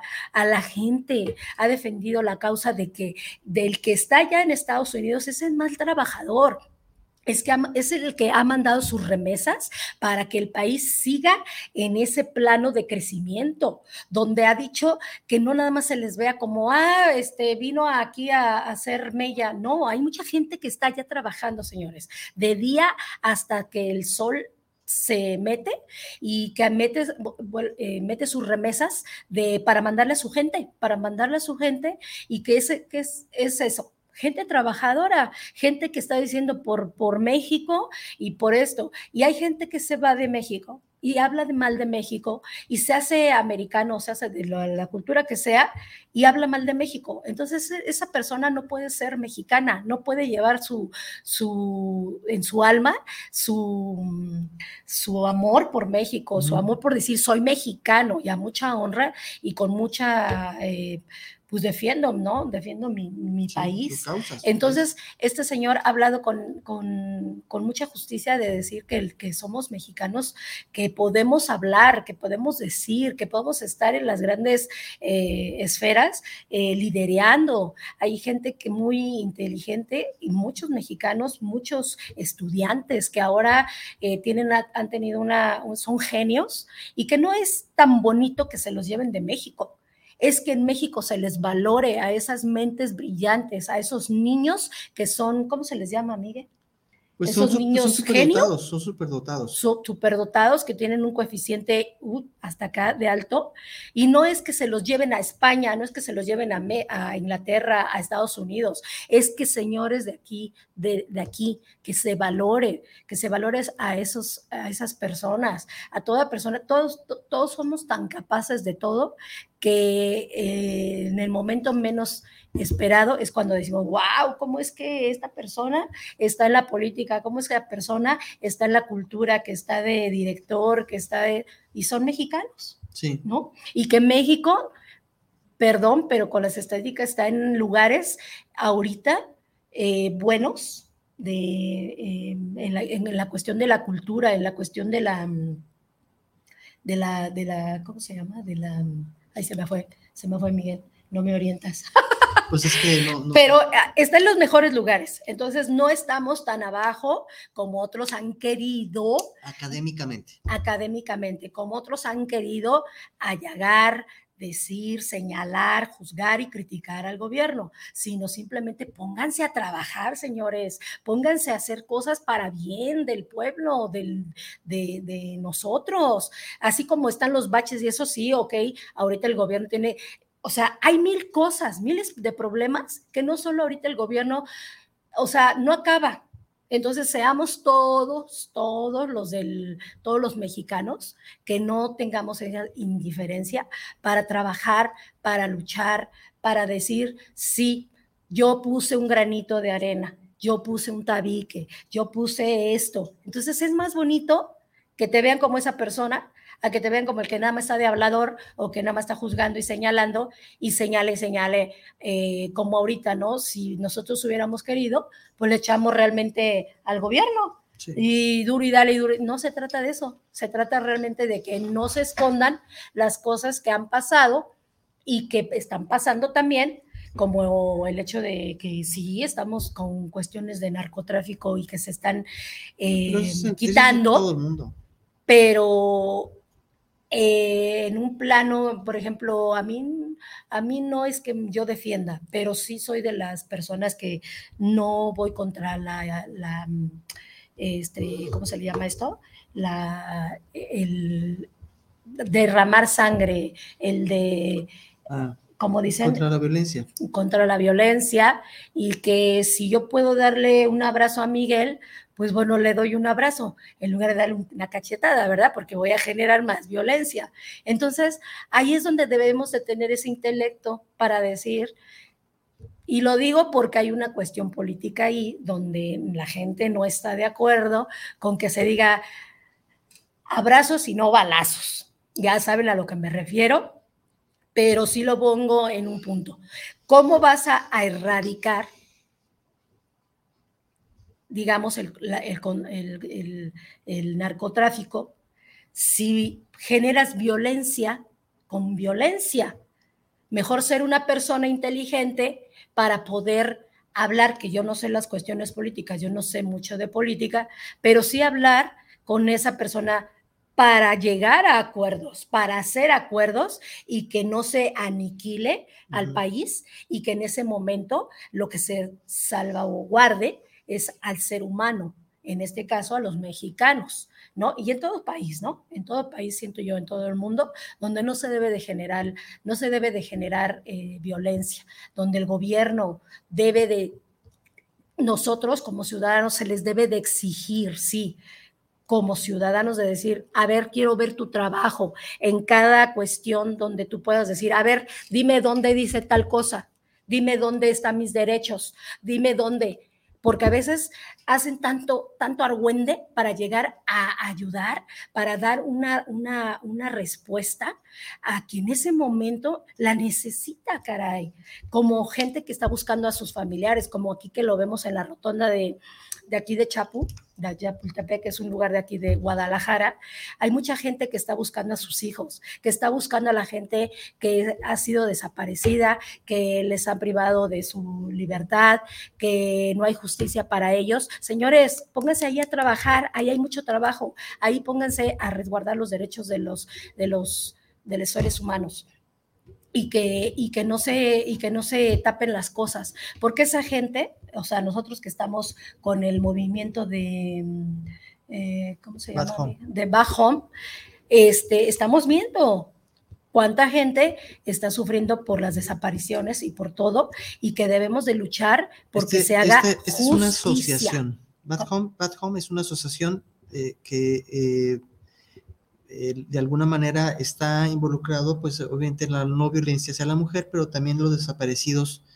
Y, constantemente, si alguien tiene la oportunidad, métase a la página de Bad Home para ver ahí de alguna forma, pues, eh, qué es lo que hace esta asociación, cuál es la causa de la asociación, obviamente encontrar, encontrar a aquellos, aquellas personas desaparecidas, vivas o no vivas, encontrarlas para qué, para que pues los padres los papás que están buscando, o los hermanos, o las familias que están buscando a su ser querido, o le den sepultura, o sean rescatados, ¿no? En vida, ¿no? Entonces, es, una bonita causa que está haciendo esta asociación con la cual, este, pues, eh, nosotros eh, estamos, estamos involucrados dándole a conocer al público, a ustedes, pues que eh, cuidemos a, nuestra, a nuestras familias, no nada más a los jóvenes, sino en general nos cuidémonos cada uno de nosotros para que no, sea, no, nos convirtamos en estadística o no se convierta en estadística nuestra familia.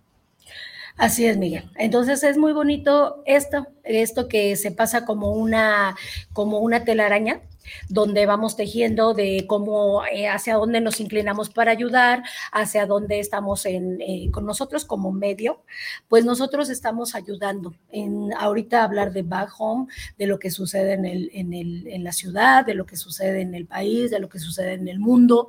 Y para mí eh, sí es un es como una responsabilidad de que si tengo yo este medio para expresarme y para decir, oigan, pues échenle ganas a esto, oigan, pues abran los ojos en esto, seamos personas coherentes, ahorita con lo que empezamos en el programa, ¿no?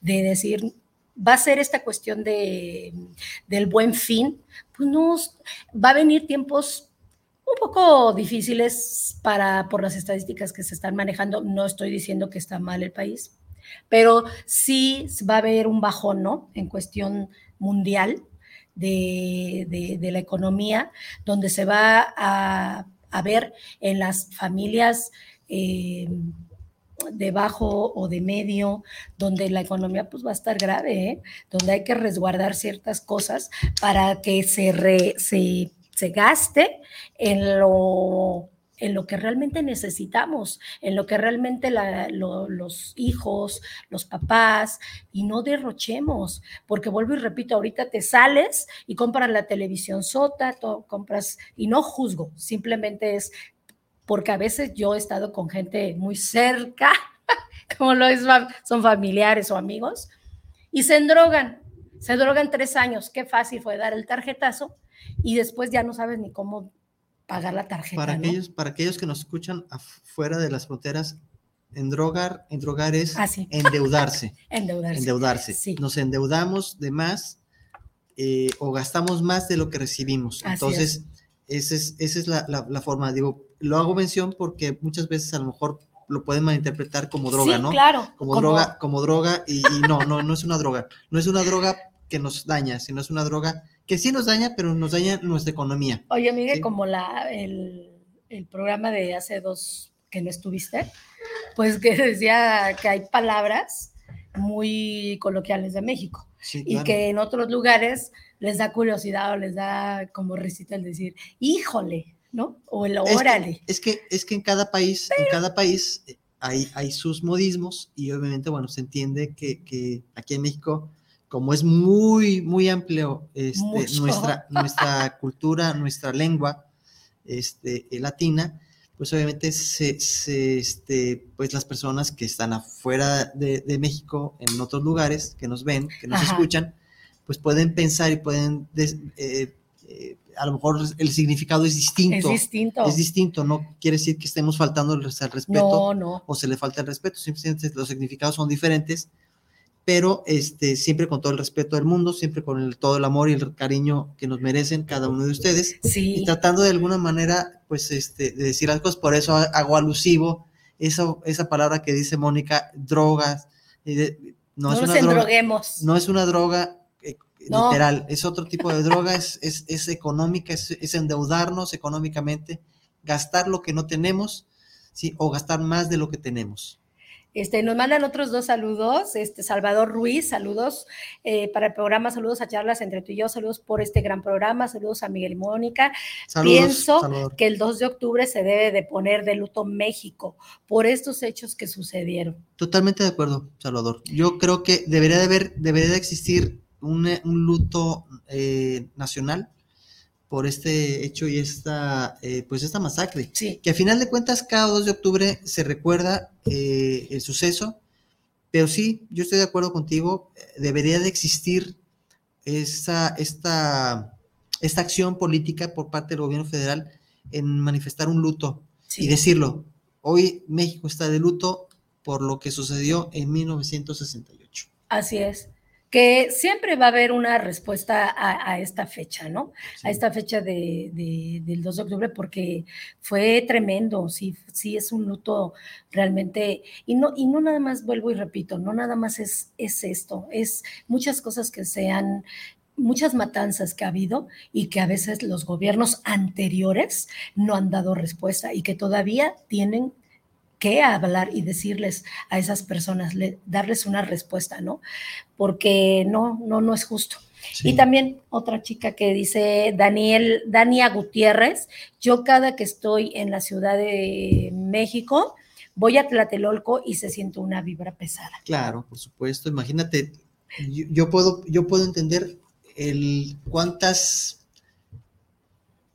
eh, ¿cómo puedo, mencionarlo? Eh, la, esa, esa, esa represión, esas muertes que hubo, eh, pues a final de cuentas quedaron ahí, esa, esa vibra tan pesada, tan fuerte, queda ahí.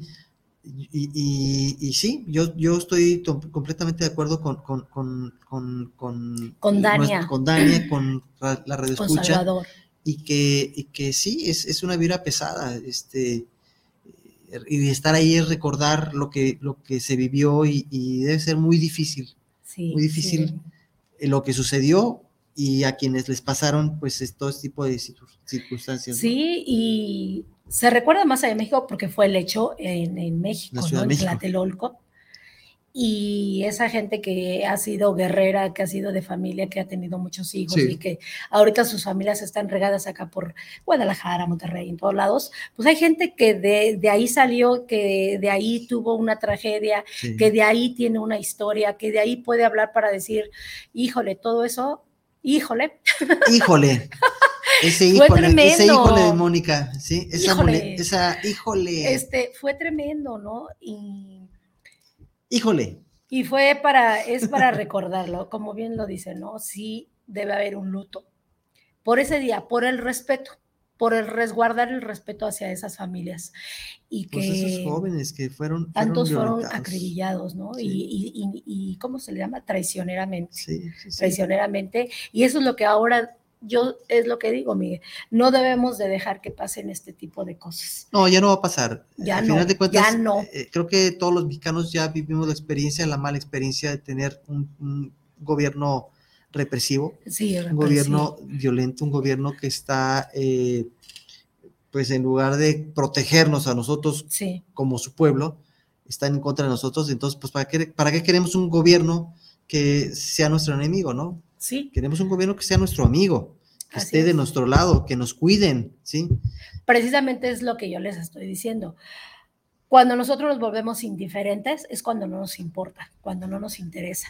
Y como mexicanos debe importarnos el hecho de que suceden las cosas, por qué suceden, que te den cuentas en tu lugar donde vives, en tu colonia, eh, donde tú debes de ayudar, de decir, bueno, si te, si, si te eligen, para algo de resguardar en ese momento tu, tu ¿cómo se le llama? Tu, el, hecho de tener tu, sí, tu colonia, que porque no hay luz, que porque no hay esto, pues que alguien se haga responsable, que alguien diga, sí, yo puedo, yo tengo el tiempo, y desde ahí hacemos una, una política y hacemos una democracia muy bonita, porque nos ayudamos y estamos al tanto de lo que está pasando en el gobierno, no nos cuentean, y, estamos siempre al tanto, ¿no?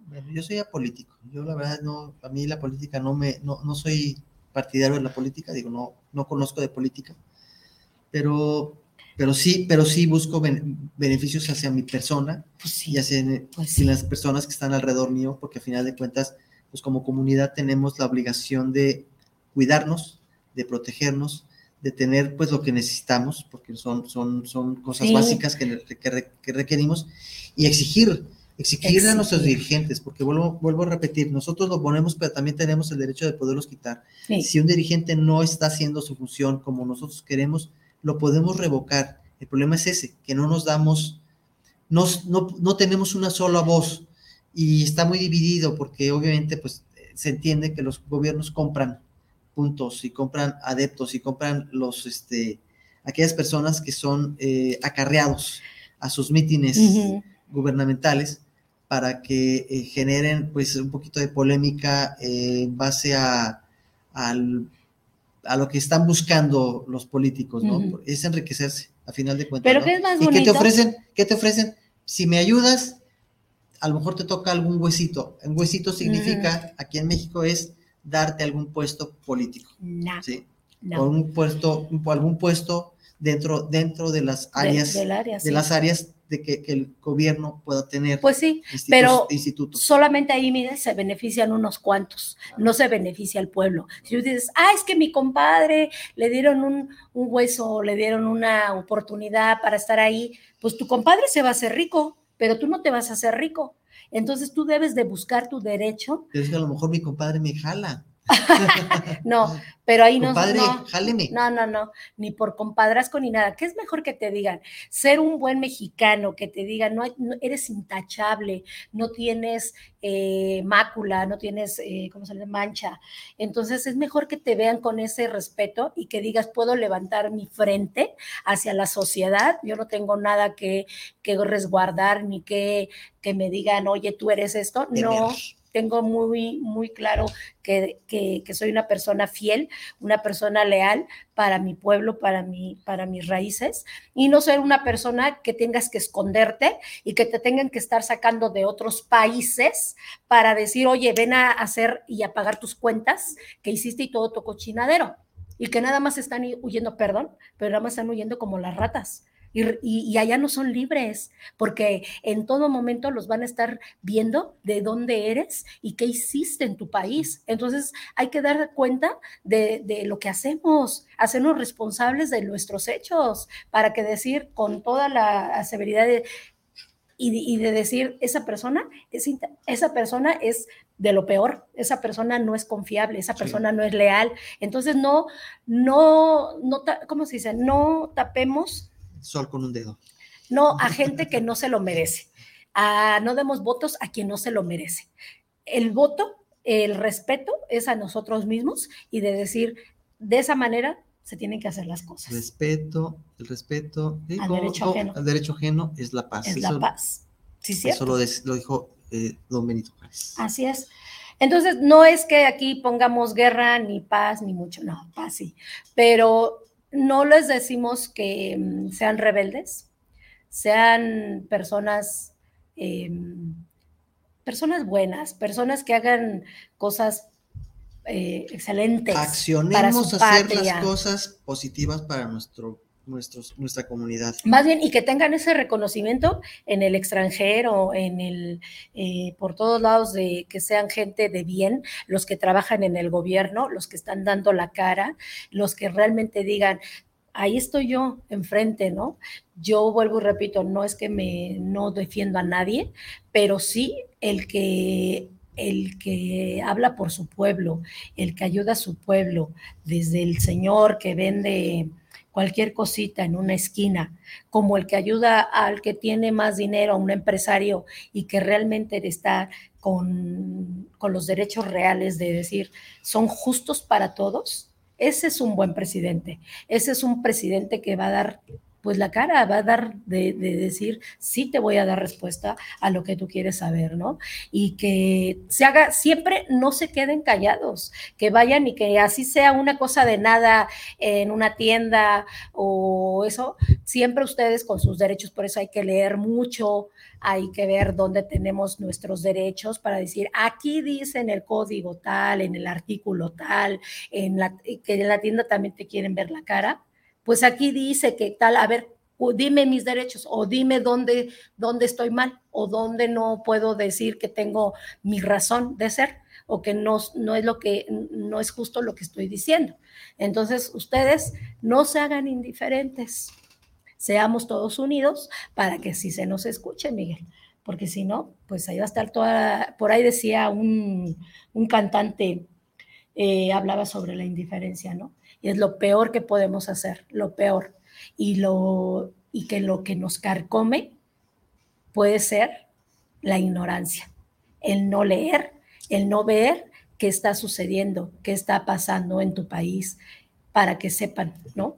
Entonces, pues bueno, para mí de mi parte, Miguel, pues ya sería todo como para de hablar de este tema tan escabroso. Vean las películas, una de esas es muy buena que se llama Rojo Amanecer.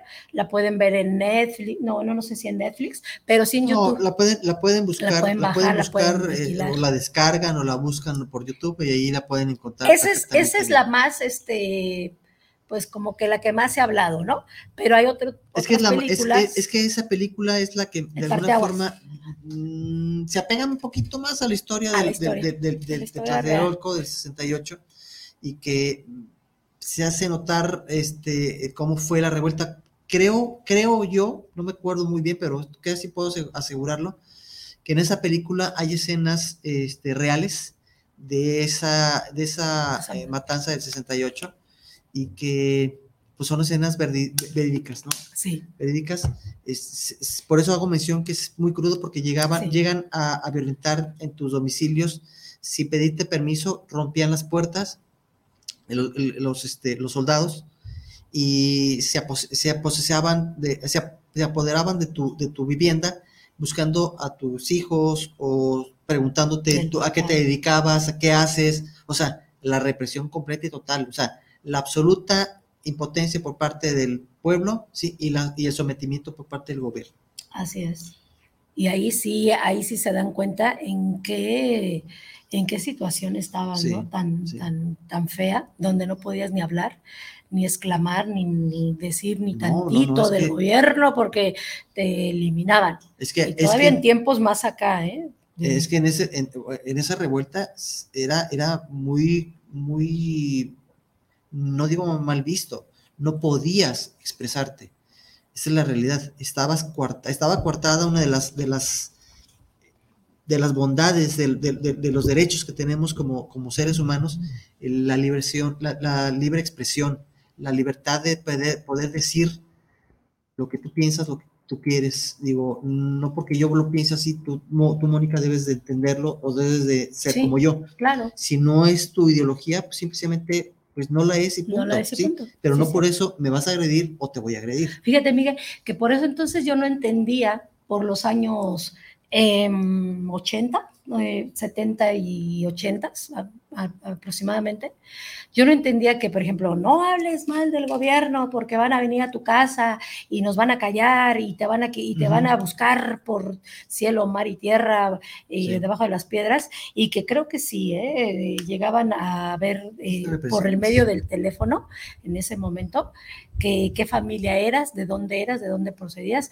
para empezar a, a- a buscarte y hasta meterte a la cárcel. Obvio. Porque yo llegué a escuchar a mis papás donde eso decía, que no hablaban del gobierno. Todavía en Obvio- estos obvio, tiempos. Obvio, en esos tiempos no existían los teléfonos inteligentes que No. hoy tenemos.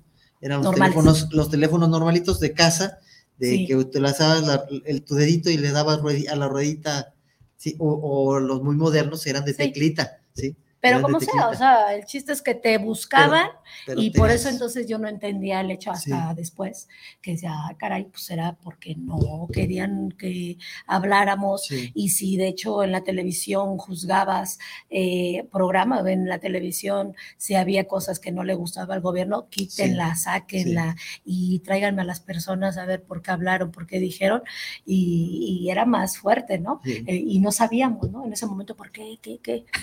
Pero era todo ese rollazo de que nos eran de te voy a imponer, te Exacto. voy a imponer, saben de quién me refiero, ¿verdad? Exacto. O comes y te vas, Comes y te vas. ¿te acuer- ¿se Exactamente. acuerdan, verdad? Entonces, de, de o, eh, ¿qué usted lee?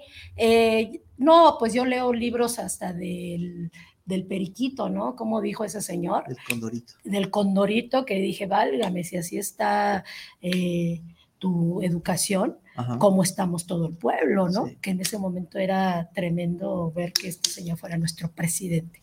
Pero bueno, eh, no, no digo, sí puedo decir los nombres, pero no quiero decirlo porque no, eh, no tienen importancia. No tiene la menor importancia. No tienen importancia, pero son gente que ha tenido unas desatinadas y unas patinadas tremendas de mosca. Yo, Pues sí. no digo Pues sí, de esa pero, pero bueno, a final de cuentas, digo, somos humanos, cometemos errores, pero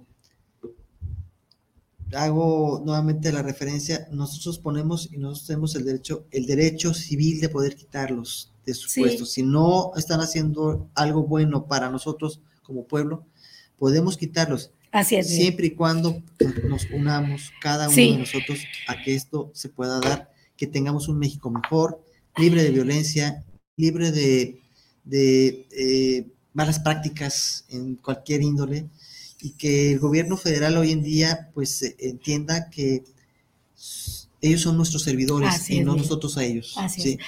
Oye, nos manda un saludo desde Colombia. Bertilia Milagros, saludos desde el programa Charlas entre tú y yo. Muchos saludos. Muchos saludos. Bertilia. Eh, saludos para contores desde Cali, Colombia. Guau, ¡Wow! ¡Qué bonito! Muchas gracias, muchas gracias por vernos. Gracias por vernos, síganos y denos su opinión. Eh, todos estos temas que nosotros abordamos son con mucha pasión. Ya vieron Sí. que yo me apasiono, pero ante todo, pues bueno, siempre doy el respeto, ¿no? Que se merece la gente, Claro. pero siempre voy a decir la verdad. Como Claro. dice una, una actriz mexicana, bueno, no es, no es No, no es mexicana, es, es es cu- cubana, cubana. pero ya es más mexicana, dice, este, ¿qué? De- defiende su causa. Sí, sí, sí, sí. Hablamos de. de, de Y siempre dice como-. Siempre voy a decir la verdad, su verdad. Hablamos de la señora Niurka Marcos. Marcos. la cual pues es una mujer muy Personaje. polémica, una mujer muy polémica, pero es una mujer que no tiene pelos en la lengua, dice la verdad Dice la neta. y dice lo que tiene que decir, le cuesta a quien le cueste y le duela a quien le duela. Y bueno, es una mujer muy auténtica, a final de cuentas muy- es- es- se respeta porque es su libre expresión Así es. y ella tiene todo el derecho de expresar como ella quiera Claro. lo, que, lo que quiere decir. eh, y en la forma como lo dice, ¿no? Porque a veces, es. a veces lo dice de una forma mm, eh, muy chistosa, Sí. o a veces también se vuelve un poquito, un poquito acá media chuscona. Muchos saludos Sí. para toda esa gente de allá, de, de Cuba, de todos lados, de Colombia. Sí. Yo conozco mucha gente de Colombia que es muy, muy, muy cálida, muy, muy linda, ¿no? Y lo que más me encanta son sus arepas. sus arepas No, y su tintillo, Y que es el, el, el tintillo que le dicen el café el allá, café, mire. sí. Y, o, o otra cosa que es diferente Pues aquí. algo, algo, algo que, que es muy peculiar de ellos. pues, es Diríamos que aquí un su tintillo es como su un timbre, vino. su timbre de, su timbre Su de voz. timbre tan Sí, el maravilloso. for- la forma de cómo habla. Sé que en cada región es diferente porque ya me lo Sí. explicaron lo que son de, del valle, que Del viene valle, siendo, el- o los que viene siendo del centro, o lo que o acá viene siendo de, de, de este, de, de la capital de Colombia, de este, de, ay, se me fue el nombre, eh, Bogotá, de Bogotá, Colombia. de Bogotá, que también en Bogotá es diferente, bueno, pero bueno, este, Yo tengo muchos salimos- amigos por allá, muchos saludos a todas esas saludos, yo personas también tengo algunos, algunas amistades saludos. por allá. y ojalá nos sigan. Pues bueno, Miguel, cerramos con esto el tema. Y pues bueno, ya para la otra semana también vamos a tener un tema. Espero que les haya gustado, espero que, que haya sido de su agrado. Sí. Y este, Síganos en las redes síganos. sociales, por favor.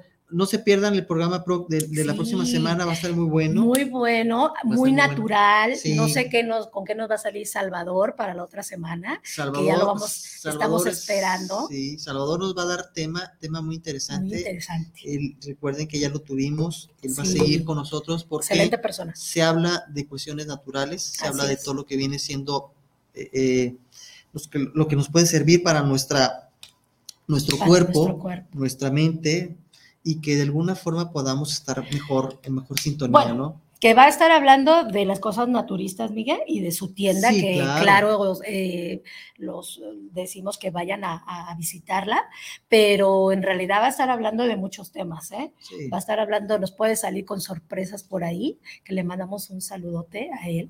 Este, y bueno, pues ya esperamos que sea de su agrado también. Y para dentro de 15 días también vamos a tener una persona por ahí muy buena, que también va a Pero hablar poco a poco cosas- vamos a ir dándoles ahí Sí, poco a poco. para que se vayan dando cuenta quién, quiénes, quiénes van a estar aquí en nuestro programa, eh, que esperemos que les parezca eh, interesante. Miguel va a cantar también. Sí, de hecho Mónica ya me dijo que se pone, se va a poner a bailar aquí. Yo canto y ella baila. Sí, entonces este, No, yo sí canto, no me da vergüenza decirlo que sí me gusta cantar. yo, yo a mí tampoco Pero a no ti me da vergüenza. a No, bailes, a mí no me da vergüenza cantar. El problema es que les da vergüenza a quien me escucha cantar. Entonces, pues por eso no canto. Ajá. Sí, porque digo, canto tan bonito que, que se hu- huyen las personas. Sí. Yo no sé por qué huyen las personas cuando me, escu- me escuchan cantar. Sí, y bueno, pues, en, pues vamos a estar ahí eh, notificándoles varias cosas. En diciembre, pues bueno, no vamos a tener programas, pero este, a lo mejor por ahí va a haber uno que otro grabado. Ah, viene, vi- viene, viene, viene un, una- un evento importante que es Ah, sí, internacional. cierto. Es la Feria Internacional Sí. de- del Libro Sí. aquí en, en México, en específico aquí Es en Guadalajara. Este, Que- vamos a ir a una rueda de prensa de una eh, una escritora colombiana, un cauchín, inclusive, digo la receta. que ella Ah. es una mujer pues muy preparada, colombiana, hablando Sí. de Colombia, ¿sí? Y que eh, pues va a estar, va a estar con nosotros, eh, eh, pues esperemos pronto, porque obviamente, bueno, apenas vamos a ir a su, a su, eh, a su, a donde ella, donde ella va a estar aquí en Guadalajara, que se llama, por cierto, se llama ella, escribió dos libros, Ajá. escribió dos libros y ella se llama, déjeme, permítame. Ya habías mandado la información, Miguel. Eh, Vanessa Willis, Ajá.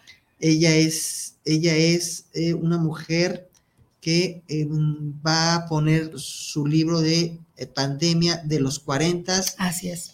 y yo sin vergüenza. Y yo sin vergüenza. Exactamente, son Que- dos libros que está lanzando este, Vanessa Willis. Que por cierto, ¿ya dijiste que es colombiana? Es colombiana, Es sí. colombiana. es colombiana. Entonces es una escritora que vamos a ir a Y es entrevistar. además. es coach, viene de allá y eh, viene a un evento importantísimo de aquí de, de ¿De la del- de, de qué? Que es de, De la, Feria fe- del Libro, el Festival de la- Internacional de Ci- del Libro. exactamente.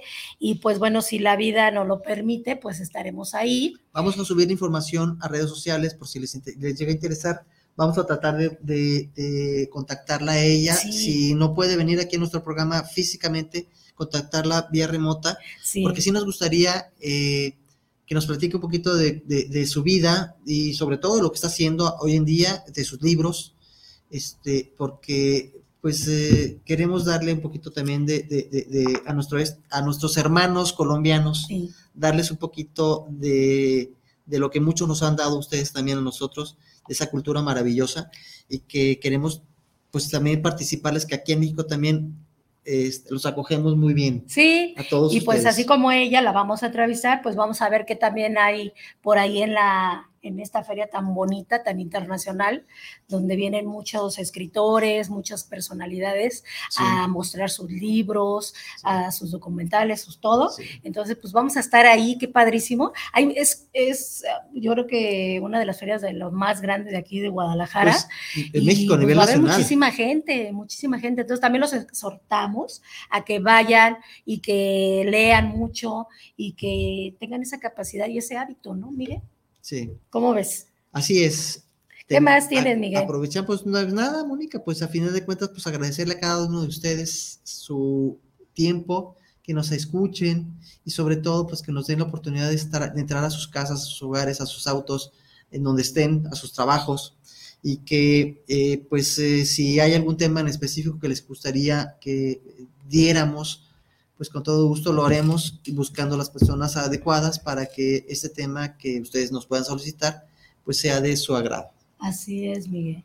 Y qué más iba, este, nos, también nos tenían con un tema que quieren que, bueno, eso me lo dijeron por ahí unas amistades, que quieren que hablemos de la depresión y de los suicidios, pero yo creo que en este Pero- caso pero vamos a traer a un- una un- persona muy creo, especializada para que, para que hable de, de este tema, porque pues son muchas las causas, son muchos los problemas que hay para que una persona pues tome esas puertas tan falsas como lo que es el suicidio, Yo como lo que es- con el como, como lo que es la depresión.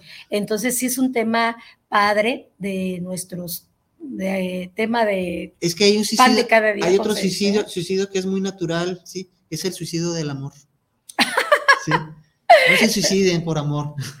No, No, y no, no, y no es suicida, suicida, no, pa- pa- no se vayan a suicidar por amor, sino el suicidio de amor es que no se estén flagelando y no se estén lastimando por amor.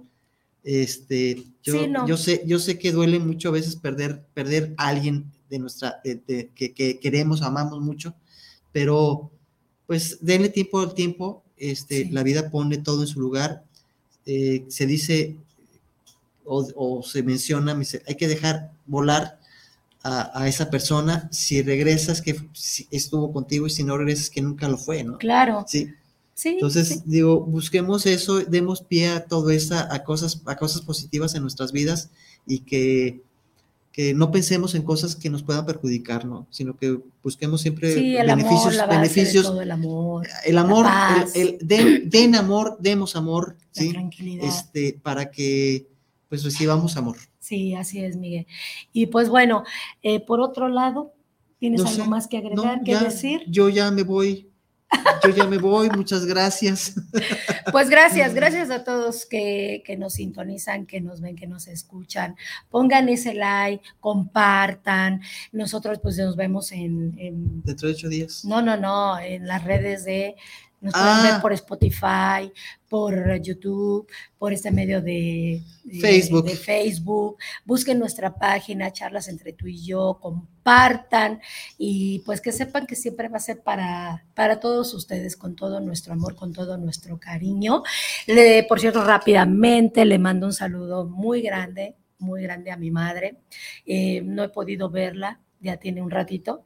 La verdad es que la extraño, Saludos, la quiero señora. por este medio. Sabes que te amo, mamá, sabes que te quiero y te extraño y que pues teniendo este medio, pues te mando un abrazote.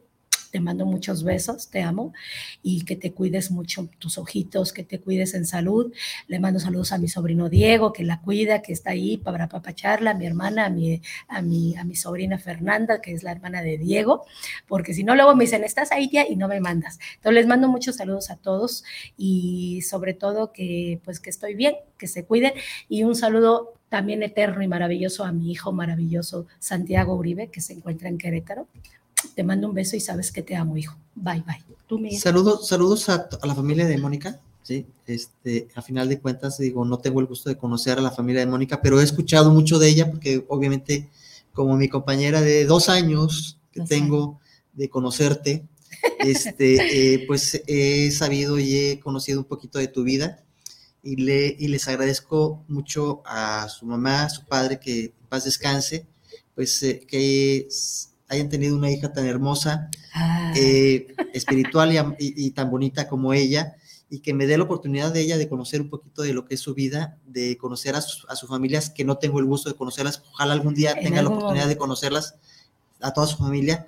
Eh, prácticamente yo la conozco por voz de ella. Sí. Y bueno, pues nada más, muchas gracias a todos. Y saludos también para mi hija que está aquí, que ella es la que está conmigo. que Saludos, saludos a, todos, a todos, a todos. Muchas Saludos a todos, Adiós, saludos. adiós, adiós, Cuídense, adiós. se nos coman rico, bendiciones para todos y que gocen la vida, cuídenla, protejan su vida, ámenla con todo el corazón. Bye, Hasta bye. luego, Hasta chao. la próxima semana. Bye, bye. Bye.